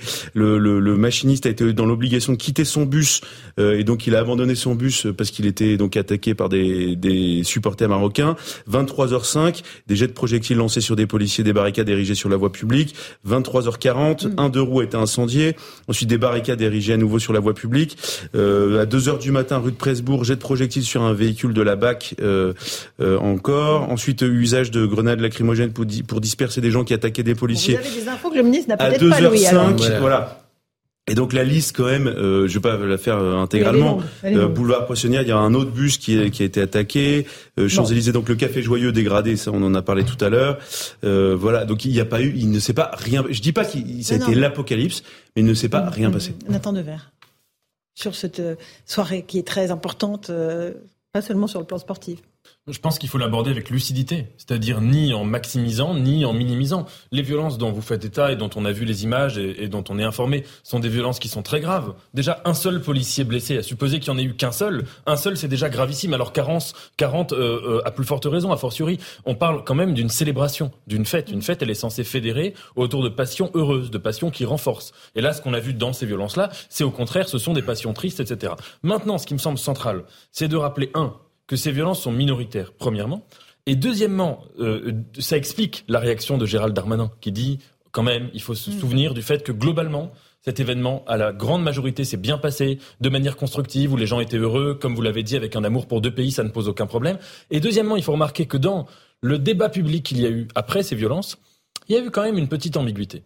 C'est-à-dire qu'il y a eu des gens qui se sont euh, euh, affligés des violences en elles-mêmes, et, et, ça on est tous d'accord. Et puis on a eu d'autres qui, euh, si vous voulez, ont regretté le, fait même qu'il y ait eu 20 000 personnes pour célébrer euh, la victoire du Maroc, ce qui n'était pas tout à fait vrai, parce qu'il y avait aussi des gens qui célébraient la victoire de la France, mais même à supposer, et notamment qui ont dit, mais euh, euh, quand même, imaginez si au Maroc on faisait ça en France, etc. Et donc cette confusion-là fait que par-delà la question du sport, qui, on sera peut-être d'accord en tout cas tous les deux, qui n'est pas peut-être pas centrale, il y a une question politique qui est beaucoup plus importante, c'est le symbole. Le symbole, c'est est-ce qu'on peut aimer deux pays? Et la réponse est oui, dans la quasi-totalité des, des cas. Non, mais il y, a, il y, a des gens qui ont une conception nationaliste un peu jalouse et exclusive. Ils peuvent là, ils, ils peuvent parfaitement l'exprimer aussi. Ça n'est pas la mienne. Oui.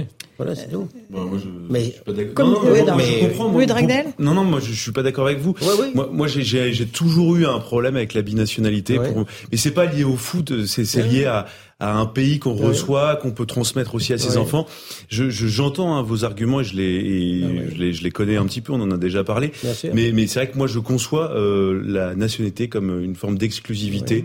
Euh, Et je suis, moi, je, je reconnais que je suis très fier d'être français et uniquement Mais français. moi aussi, Et moi- ça me va très bien. moi, quand je disais ça, j'étais pas concerné, Après, j'ai moi, pas, j'étais j'ai un jamais été confronté. Je, je suis pas euh, issu de famille binationale, euh, ce qui est pas Bien le cas sûr. de forcément tout le monde. Voilà. Donc, j'ai pas eu à choisir. Mais, je- mais à chaque fois, je me disais, euh, dans n'importe quelle euh, le- circonstance, le- je, je n'aurais jamais le- à choisir. Il y a peut-être Et des c'est même plus simple de nationalités qui font plus parler d'elles que d'autres aussi. Il y a peut-être des binationalités qui font plus parler d'elles que d'autres parce que personne ne parle du contexte politique, mais il y a aussi un contexte politique. Je voudrais citer le, le-. Le- le- ce- cet article dans Le Monde qui met le Maroc, fierté du Maroc, très bien. Il a le monde arabe derrière lui. Le titre ajoute et c'est le, le porte-drapeau de la Palestine. La Palestine. Mais pardon, mais euh, alors deux choses l'une, ou bien euh, l'article du Monde euh, est, est dangereux et outrancier, ou bien il y a ce contexte-là, et en cas de victoire ou de défaite du Maroc, euh, eh bien ce contexte-là réapparaîtra. Qui en fait est faux parce que les autorités marocaines n'ont absolument pas ce discours-là. C'est-à-dire que c'est peut-être euh, ce qui se passe Non, objectivement attendez, sur le territoire attendez, français avec loin, une confusion entre le les conflit accords israélo-palestinien. Ce qu'on appelle les accords d'Abraham, c'est cinq pays, le Soudan, le Maroc, les Émirats arabes unis, euh, Bahreïn, qui ont signé un, un accord de normalisation avec Israël. Très bien. Le Maroc l'a signé. Ce qui est incroyable, c'est que aujourd'hui, on nous explique dans des papiers que le match Maroc-France, c'est aussi le porte-drapeau de l'étendard palestinien. Ça veut dire que les supporters binationaux ou C'est pas, plus la question des conflits importés. Exactement. Mais, mais ça ne correspond pas à la réalité Non, du. Maroc. Le Mais- roi est quand même protégé mais- par des agents israéliens. un a brûlé un c'est drapeau israélien sur les Champs-Élysées. Bon. C'est pas rien non plus. Absolument. Euh, Commissaire Lebas, c'est un dernier Voilà. mot parce qu'on pense à vos collègues qui seront euh, demain euh, en première ligne, euh, avec euh, voilà à, à cœur que quand même la fête puisse se dérouler, puisque c'est ça d'abord une victoire au football. Alors pour le coup, ceux qui vont pas faire la fête, c'est- merci de penser à eux, ce sera les policiers et les gendarmes, policiers, parce qu'ils vont être engagés sur le terrain et pour certains d'entre eux jusque très tard dans la nuit, parce que les, les poches de violence urbaine comme ça qui vont démarrer en cours de nuit, parce que ça va démarrer quoi qu'il arrive. Malheureusement, ça dure en général assez tard pour les plus euh, persistants d'entre eux, donc ça va être une longue soirée. Euh, Il y en a certains qui seront blessés, c'est malheureusement pas euh, ni une fatalité ni euh, ni une annonce, mais c'est le risque quand on est face à des violences urbaines. J'ai moi-même à chaque fois, j'ai été blessé personnellement, j'ai plein de collègues qui ont été blessés, on l'est plus ou moins. C'est juste inacceptable. Personne ne dit le contraire, sauf que c'est la réalité. Quand ça dégénère, ça dégénère, et les policiers font partie les premiers des blessés. Donc je leur souhaite euh, la meilleure soirée possible. Ils vont avoir froid, ils vont devoir travailler longtemps, et eux, ils vont pas pouvoir fêter le match en famille. Donc euh, il faut penser à eux. C'est le cas lors de chaque soirée à risque. Moi, j'ai un Mhm. jour, j'ai dit à ma femme euh, que j'en étais à 20 ans sans jour de l'an, sans 13 juillet. On est habitué à ça dans la police, mais il faut que les gens comprennent que les policiers, pendant que les gens font la fête, bah, eux, ils sont sur le terrain pour que ceux qui font la fête puissent la faire. Oui, c'est c'est la voie du bon sens. Et on, on pense à, à vos collègues, puis on espère que ça va bien se passer après tout. Hein, on peut toujours avoir un peu d'espoir au cœur, n'est-ce pas, Nathan Devers? Oui, tout à fait. Et que la France gagne. Et que, oui, ah bah ça, évidemment, que la France gagne, c'est une évidence. Allez, il est 18h30, on fait le rappel des titres de l'actualité avec Adrien Spiteri.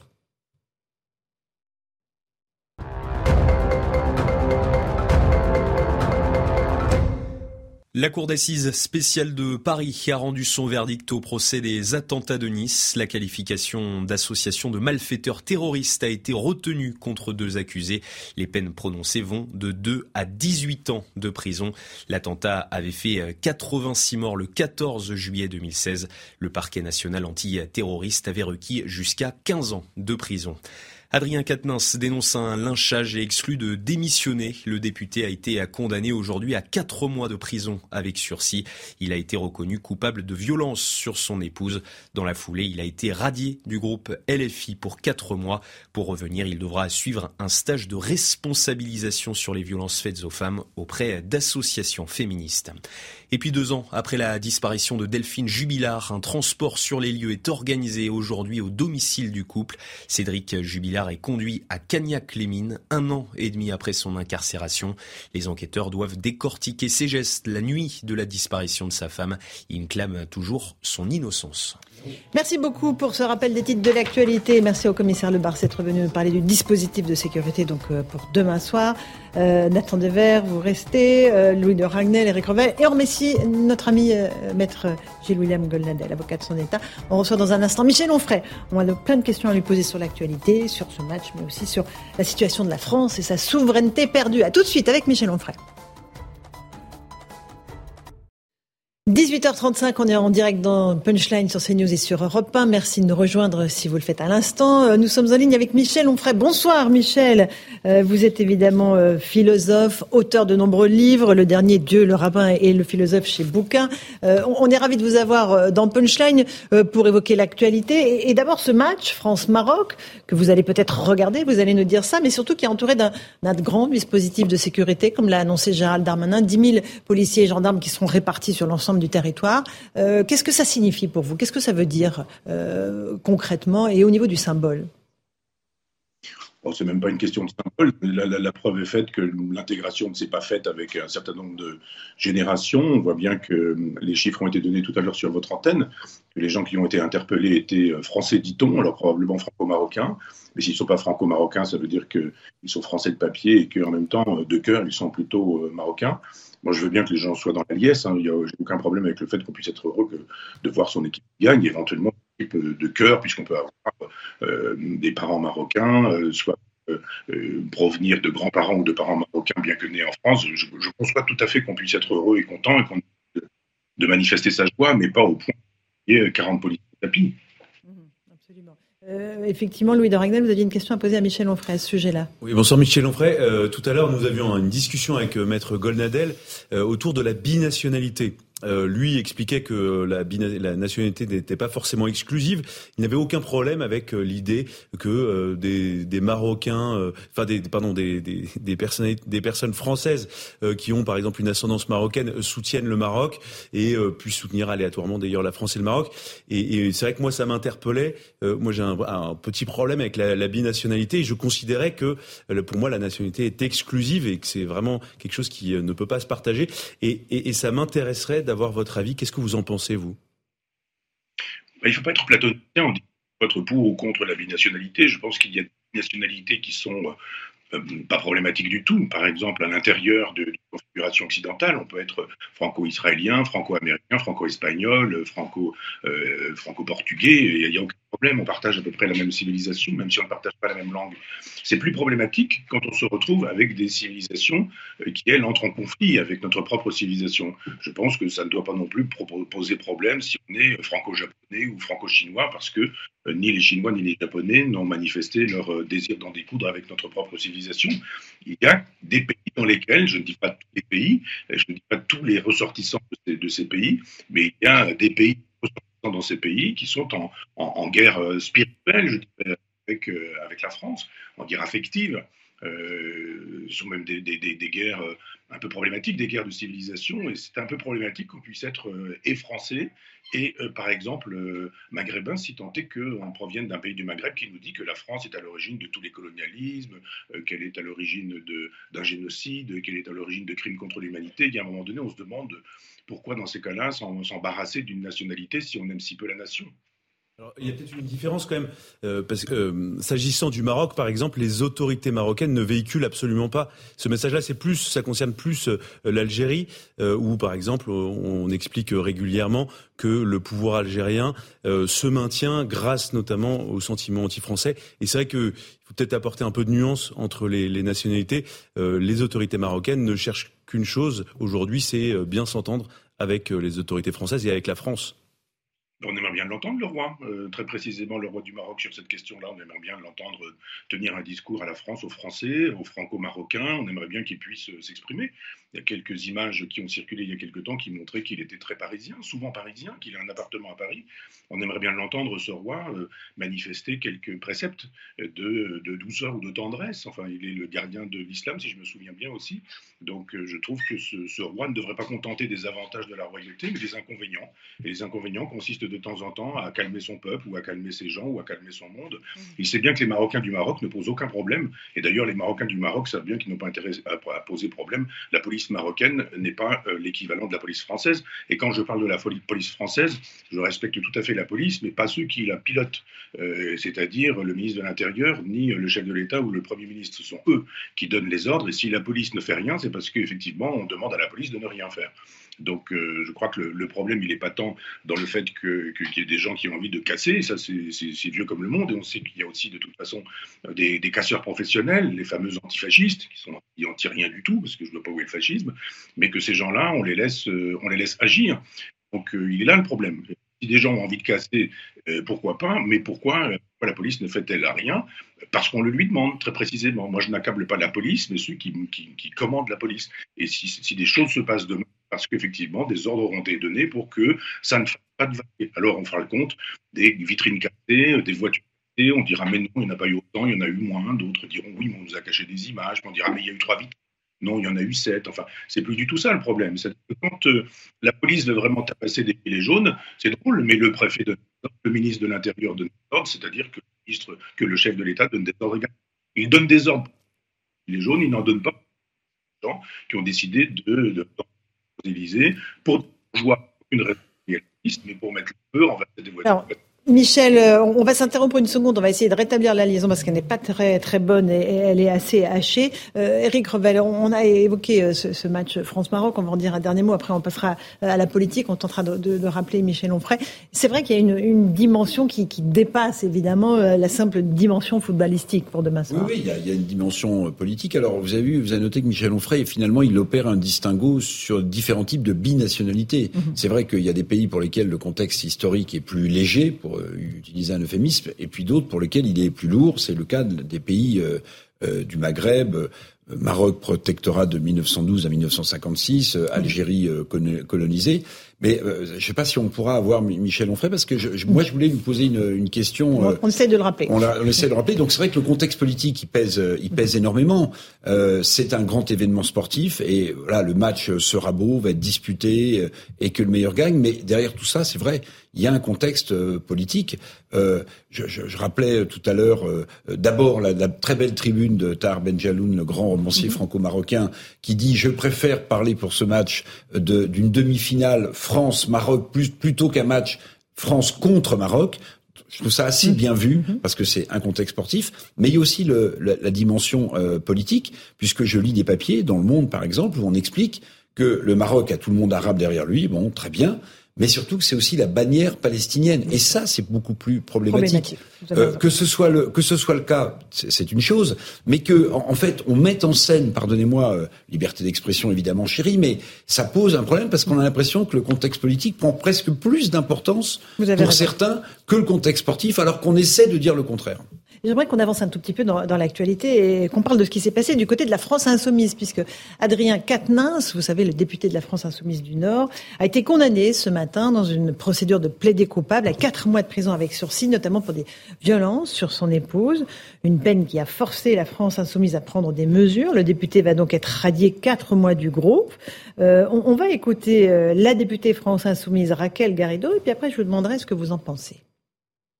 Le fait de décider d'une euh, radiation, c'est-à-dire le fait que euh, Adrien Quatennens, euh, s'il souhaite siéger, siégera en tant que non-inscrit, me semble être une décision à une, une portée peut-être symbolique, mais en tout cas une portée réelle, et pour que tout le monde entende dans le pays que c'était grave et qu'il fallait que ce soit pris en compte. Donc pour le reste, la discussion continue, c'est bien normal. Voilà, et Adrien Quatennens a pris la parole dans un entretien à la Voix du Nord. Il dénonce un lynchage dont il serait victime. Voilà, il dit pendant trois mois je me suis tu, il le dit ça sur Twitter. En citoyen, j'accepte ma sanction, je prends ma juste part, mais je refuse d'en prendre davantage et de continuer à subir cet acharnement. Voilà, acharnement, lynchage. Euh, est-ce que ce sont des mots euh, qu'il est en droit d'utiliser pour vous, Louis Dragnel? Alors, L'acharnement dont il parle vient du fait que euh, médiatique absolument vient du fait qu'au début ils disent simplement je me suis énervé une fois ce qui n'est pas acceptable on est bien d'accord. Et en fait on a découvert euh, au fil de, des épisodes euh, qu'en réalité il était très menaçant qu'il avait frappé plusieurs fois sa femme. Euh, et donc l'affaire a, un petit peu changé de nature dans la mesure où il n'avait pas tout dit. Euh, et donc il plaidait sa bonne foi. Euh, c'était compliqué pour, par exemple, les députés de la France insoumise de continuer de le soutenir compte tenu des nouvelles révélations. Ensuite, s'agissant de sa condamnation, c'est objectivement une condamnation très lourde par rapport à ce qu'on lui reproche. Je ne minimise absolument pas ce qu'il a fait, mais par le passé, pour euh, une baffe, pour une gifle ou même pour quelques gifles. Bah oui, mais les choses changent. bien sûr. Non, mais voilà. Non, mais je, je constate, je note qu'il y a une évolution. Donc c'est quand même voilà, faut, faut quand même noter le fait que c'est mm une, une, condamnation lourde et elle intervient dans un contexte politique très compliqué pour euh, la France insoumise, avec Jean-Luc Mélenchon qui est plus contesté que jamais, avec Jean-Luc Mélenchon qui a désigné un successeur, Manuel Bompard, qu'il a nommé euh, sans jamais consulter personne au sein de la France insoumise. Ça passe toujours pas et avec beaucoup de personnes qui ont été écartées de cette direction. Et double contexte, puisque au sein de la NUPES, eh bien, il y en a, il y a beaucoup de, de partenaires de la France insoumise qui du coup en profitent pour essayer de fragiliser la France insoumise.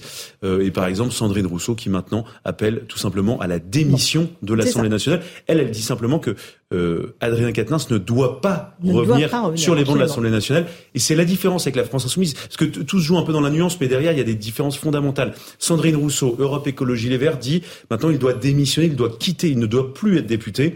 Là où, au sein de la France insoumise, ils expliquent, ils lui donnent une chance. Ils lui disent, voilà, pendant quatre mois, tu vas être puni, le temps que la sanction, les quatre mois de sursis. Mhm. Euh, et puis, il, lui il, lui demande de faire un stage de sensibilisation aux violences mhm. sexistes et sexuelles. Euh, et, et, et en gros, s'il valide ces deux principes, eh bien, à ce moment-là, il peut revenir. Eric Revel, il exclut de démissionner, euh, Adrien Quatennens. Il dit, j'ai subi un lynchage. Je regrette le geste que j'ai commis. il dit, ça ne me ressemble pas. Mais alors, moi, je, euh, prends le mot lynchage et acharnement un peu différemment. C'est-à-dire que je me demande s'il ne parle pas aussi euh, de cette autre dimension, c'est-à-dire le lynchage et l'acharnement dans son propre camp, ah, dans son propre camp politique. Hmm. Parce qu'en réalité, en réalité, euh, Adrien Quatennens était celui qui devait succéder à Jean-Luc Mélenchon. Qui, qui, fait partie de cette jeune génération d'hommes politiques qui était brillant d'ailleurs. Voilà, avec ses positions, qui est un qui est un garçon brillant. Et là, on voit bien que même là, le son, le, de, de, de, de Raquel, Garrido. J'ai pas tout compris, si vous voulez. On voit qu'elle marche y a des sur des œufs parce qu'elle a critiqué euh, de manière véhémente la, la, nomination euh, ex cathedra de Manuel Bompard comme euh, comme chef de la France insoumise. Et du coup, peut-être qu'elle qu'elle pourrait aussi avoir Adrien Quatennens dans son camp le moment où il reviendra à l'Assemblée nationale. Parce que ce sont aussi des jeux politiques. Mhm. Ça n'enlève rien, évidemment, à ce que son, sa compagne euh, a subi. Mais derrière, il y a une exploitation politique non seulement de ses ennemis politiques, mais aussi de ses amis. Et parfois, on dit, quand on a des mhm. euh, amis euh, comme cela, on n'a pas besoin d'ennemis, vous voyez. Et je pense que l'acharnement, euh, dont il parle, c'est aussi un acharnement politique, parce qu'il y a aussi d'autres députés qui demandent sa démission. Hein. Euh, euh, ok, voilà pour la France insoumise. On avance. J'aimerais vous parler de ce qui s'est passé à Cannes il y a quelques semaines. Cette vieille dame, cette personne âgée qui a été agressée violemment par deux jeunes. les vidéos de caméra surveillance avaient capté cette scène qui avait révolté une bonne partie des Français. On a appris que l'un de ces agresseurs, qui avait été placé en centre éducatif fermé, s'était échappé de ce centre avant d'être réinterpellé quelques heures plus tard. Explication de Maureen Vidal, on en débat ensuite. C'est le maire de Cannes, David Lisnard, qui a donné l'alerte sur Twitter. J'apprends par la bande que l'un des agresseurs de la dame de 89 ans de Cannes, Laboca, maintenu en centre éducatif fermé sur décision de justice à plusieurs dizaines de kilomètres, s'est enfui et je sais par la police municipale qu'il est à Cannes. Ainsi dans la réalité va la France. C'est aussi par un tweet que David Lisnard annonce l'interpellation du jeune homme à peine une heure plus tard. Le 29 août dernier, avec deux autres jeunes, l'adolescent avait agressé une femme de 89 ans en plein jour et en plein centre de Cannes. L'un d'eux lui avait asséné des coups, le second lui avait arraché son porte-monnaie pendant que le troisième filmait la scène. C'est à Grasse, le 30 novembre, que les trois adolescents tous âgés de 14 à 15 ans ont été jugés à huis clos. Si l'auteur de la vidéo a été relaxé, les autres ont été condamnés et maintenus au centre éducatif fermé pour six mois. Le fait que le jeune homme se soit échappé, même pour quelques heures, est inacceptable pour David Lisnard. Il s'agit là d'un énième exemple de la défaillance régalienne française, qui depuis trop longtemps révèle un exécutif qui n'exécute plus, un État souvent impuissant avec les voyous qui crée un sentiment d'impunité et alimente donc la crise civique que traverse notre pays. Depuis, le fugitif a été placé en rétention au commissariat de Cannes Il doit être présenté à un juge pour enfants pour violation de ses obligations judiciaires. Louis Dragnel, la question, c'est ces centres éducatifs fermés qui sont tous fermés, on est bien d'accord Absolument. Et donc ça a été créé en 2002, euh, c'était institué par la loi Perben, euh, et donc c'est placé sous la protection judiciaire de la jeunesse. Euh, donc c'est des enfants qui sont placés pour six mois, et donc c'est renouvelable une seule fois. Euh, et en tout cas, le ministère de la Justice insiste beaucoup pour euh, dire que c'est pas un lieu de détention, c'est un lieu de résidence, même s'il y a une obligation d'y résider sous la surveillance permanente euh, d'adultes et en cas de non-respect de la surveillance des horaires, parce que les, parfois les, les, enfants qui sont placés là peuvent entrer et sortir s'il n'y a pas de, s'il y a une violation des horaires qui ont été fixés. Eh bien, à ce moment-là, c'est le placement en détention, c'est ce qui va sans doute et ce qui doit arriver euh, si la justice en tout cas est appliquée euh, pour ce jeune homme. et donc il y a énormément de moyens qui sont mis en, en qui sont mis en œuvre pour ces centres éducatifs fermés, pour l'insertion, pour le sport, les soins psychologiques, les soins médicaux. L'objectif, c'est vraiment cette philosophie de la réinsertion le plus tôt possible, éviter la case prison. C'est vraiment une alternative euh, à la prison. Et donc, dans chaque centre éducatif fermé, il y a entre 8 et, et 10 mineurs en même temps. Euh, et, et, ce qu'il faut savoir, dernière chose, pardon, c'est que pendant que ces mineurs sont placés, eh bien, il y a une, normalement une suspension des allocations familiales euh, des parents, euh, s'agissant en, tout cas de leurs enfants qui sont placés. Eric Revel, ça vous choque cette bah, affaire Oui, ça me choque. Moi, je pense à la victime. Sur CNews, euh, elle indiquait, cette grand-mère, qu'elle avait peur, qu'elle était traumatisée maintenant quand elle rentrait chez elle. Bon, ben là, elle sait que l'un de ses ex-agresseurs est potentiellement au même endroit euh, qu'elle, dans la ville de Cannes. Moi, je me mets à sa place et je me dis, mais... Euh, bah là, il a été...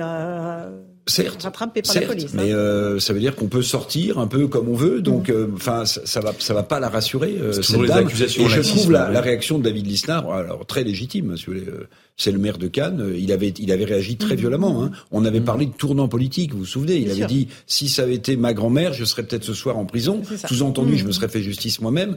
Donc euh, voilà, il c'est le maire de Cannes et c'est le maire de l'association des maires de France. Pas le président. Donc le président. Le président de donc c'est c'est pas euh, c'est pas négligeable. Effectivement. Euh, Louis Dragnel, un dernier mot là-dessus, avant qu'on parte suis- au Qatar. Non, mais je, je suis assez d'accord avec euh, ce que vient de dire Eric Revel. En fait, ce qui est terrible, c'est que quand on voit euh, des personnes qui, on se dit bon bah ça y est, euh, il a commis euh, l'irréparable contre une, une vieille dame, euh, il est placé en détention ou il, alors, il, est privé de sa liberté. Eh bien non, euh, il fuit et il fait ce qu'il veut. Allez, on part au Qatar, rejoindre notre ami Jacques Vendroux, euh, envoyé spécial d'Europe 1. Bonsoir Jacques. Alors, on a beaucoup parlé de cette demi-finale France-Maroc. Quelles sont les nouvelles des Bleus, Jacques, euh, au niveau du sport? Eh bien, écoutez, les Bleus, les Bleus, Laurence, vont bien. Ils se sont entraînés tout à l'heure.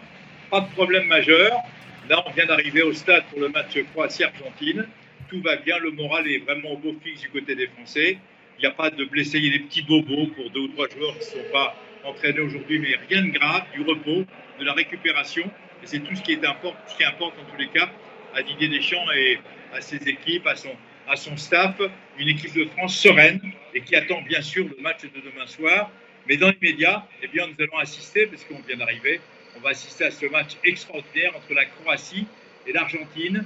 Deux ballons d'or qui vont euh, s'affronter. Et quelque part, c'est sans doute l'un des matchs d'adieu eh bien, de Modric, le Croate, qui bien sûr à 36 ans va mettre un terme à sa carrière internationale. Et surtout, Messi. Alors Messi, lui, il en fait, il en fait une affaire personnelle. Et les supporters de l'Argentine se répondent partout ici dans le stade. Eh bien, nous avons Messi sur le terrain et nous avons Diego Maradona là-haut qui nous encourage. Donc c'est une équipe d'Argentine un peu favorite quand même. Euh, Jacques, euh, entre l'Argentine et la Croatie, euh, votre cœur balance ou pas? Ah, j'aimerais bien l'Argentine. Voilà, je vous le Ah dis franchement, Laurence, j'aimerais bien l'Argentine. Voilà. Ok. Euh, on parle encore une fois de, de la demi-finale France-Maroc. Il y a un nombre impressionnant de spectateurs marocains qui sont attendus. 80 000 seront présents dans le stade. C'est bien cela, Jacques? Plus de 80 000 personnes demain soir dans le stade pour euh, de Marocains, parce qu'ici il y a une immense diaspora marocaine ici euh, à Doha. Et puis euh, vous, avez- vous savez que Sa Majesté Mohamed VI a donné l'autorisation et a donné des passes et a offert des billets eh bien, à 7 à 8 000 Marocains qui viennent de Rabat, de Casa, de Tanger pour encourager leur équipe demain soir. Donc il ne faut pas se faire d'illusions. Le public sera hostile à l'équipe de France de football, mais c'est une équipe du Maroc qu'il faut prendre très très au sérieux parce que je rappelle quand même qu'à l'occasion des cinq premiers matchs, elle a encaissé un seul but et en plus c'est un but contre son camp. Donc si vous voulez, il faut être très sérieux avec cette équipe euh, marocaine, mais je pense quand même que ce sera un match très très équilibré et surtout très intéressant. Bon, mais donnez quand même nous de, de l'espoir. Euh, on va gagner. Les Bleus sont les favoris, Jacques. Non, mais je pense que ça va être un super match. Voilà. Un super match. Il faut espérer que, il faut espérer très honnêtement, Laurence, qu'il y a le match ici. Ça se passe très bien à Doha. Il n'y a pas de problème avec les supporters. Il faut simplement, euh, simplement que ça se passe très bien euh, en France avec la diaspora marocaine, parce que même si le Maroc gagne, même si le Maroc est battu, il faut en tous les cas eh bien, respecter en tous les cas ces deux grandes nations du football qui se retrouvent en tous les cas à disputer pour la deuxième fois de leur histoire un match et pour la première fois un match de Coupe du Monde. D'ailleurs, c'est la première fois que le Maroc et le continent africain se retrouvent en demi-finale d'une Coupe du Monde de football. Ça, c'est magique. Bien, merci beaucoup, euh, cher Jacques Vendron. On a vu votre belle moustache pendant tout le temps où vous nous parliez, puisque vous allez assister euh, au match Argentine-Croatie. Merci beaucoup à vous, envoyé spécial d'Europe 1. Dans un instant, sur Europe 1, justement, vous avez le plaisir de retrouver Raphaël Devolvé et Hélène Zelani pour Europe Soir. Et puis sur euh, CNews, bien sûr, c'est Christine Kelly qui vous attend avec ses invités pour Face à l'info. Bonne soirée à vous sur nos deux antennes et à demain.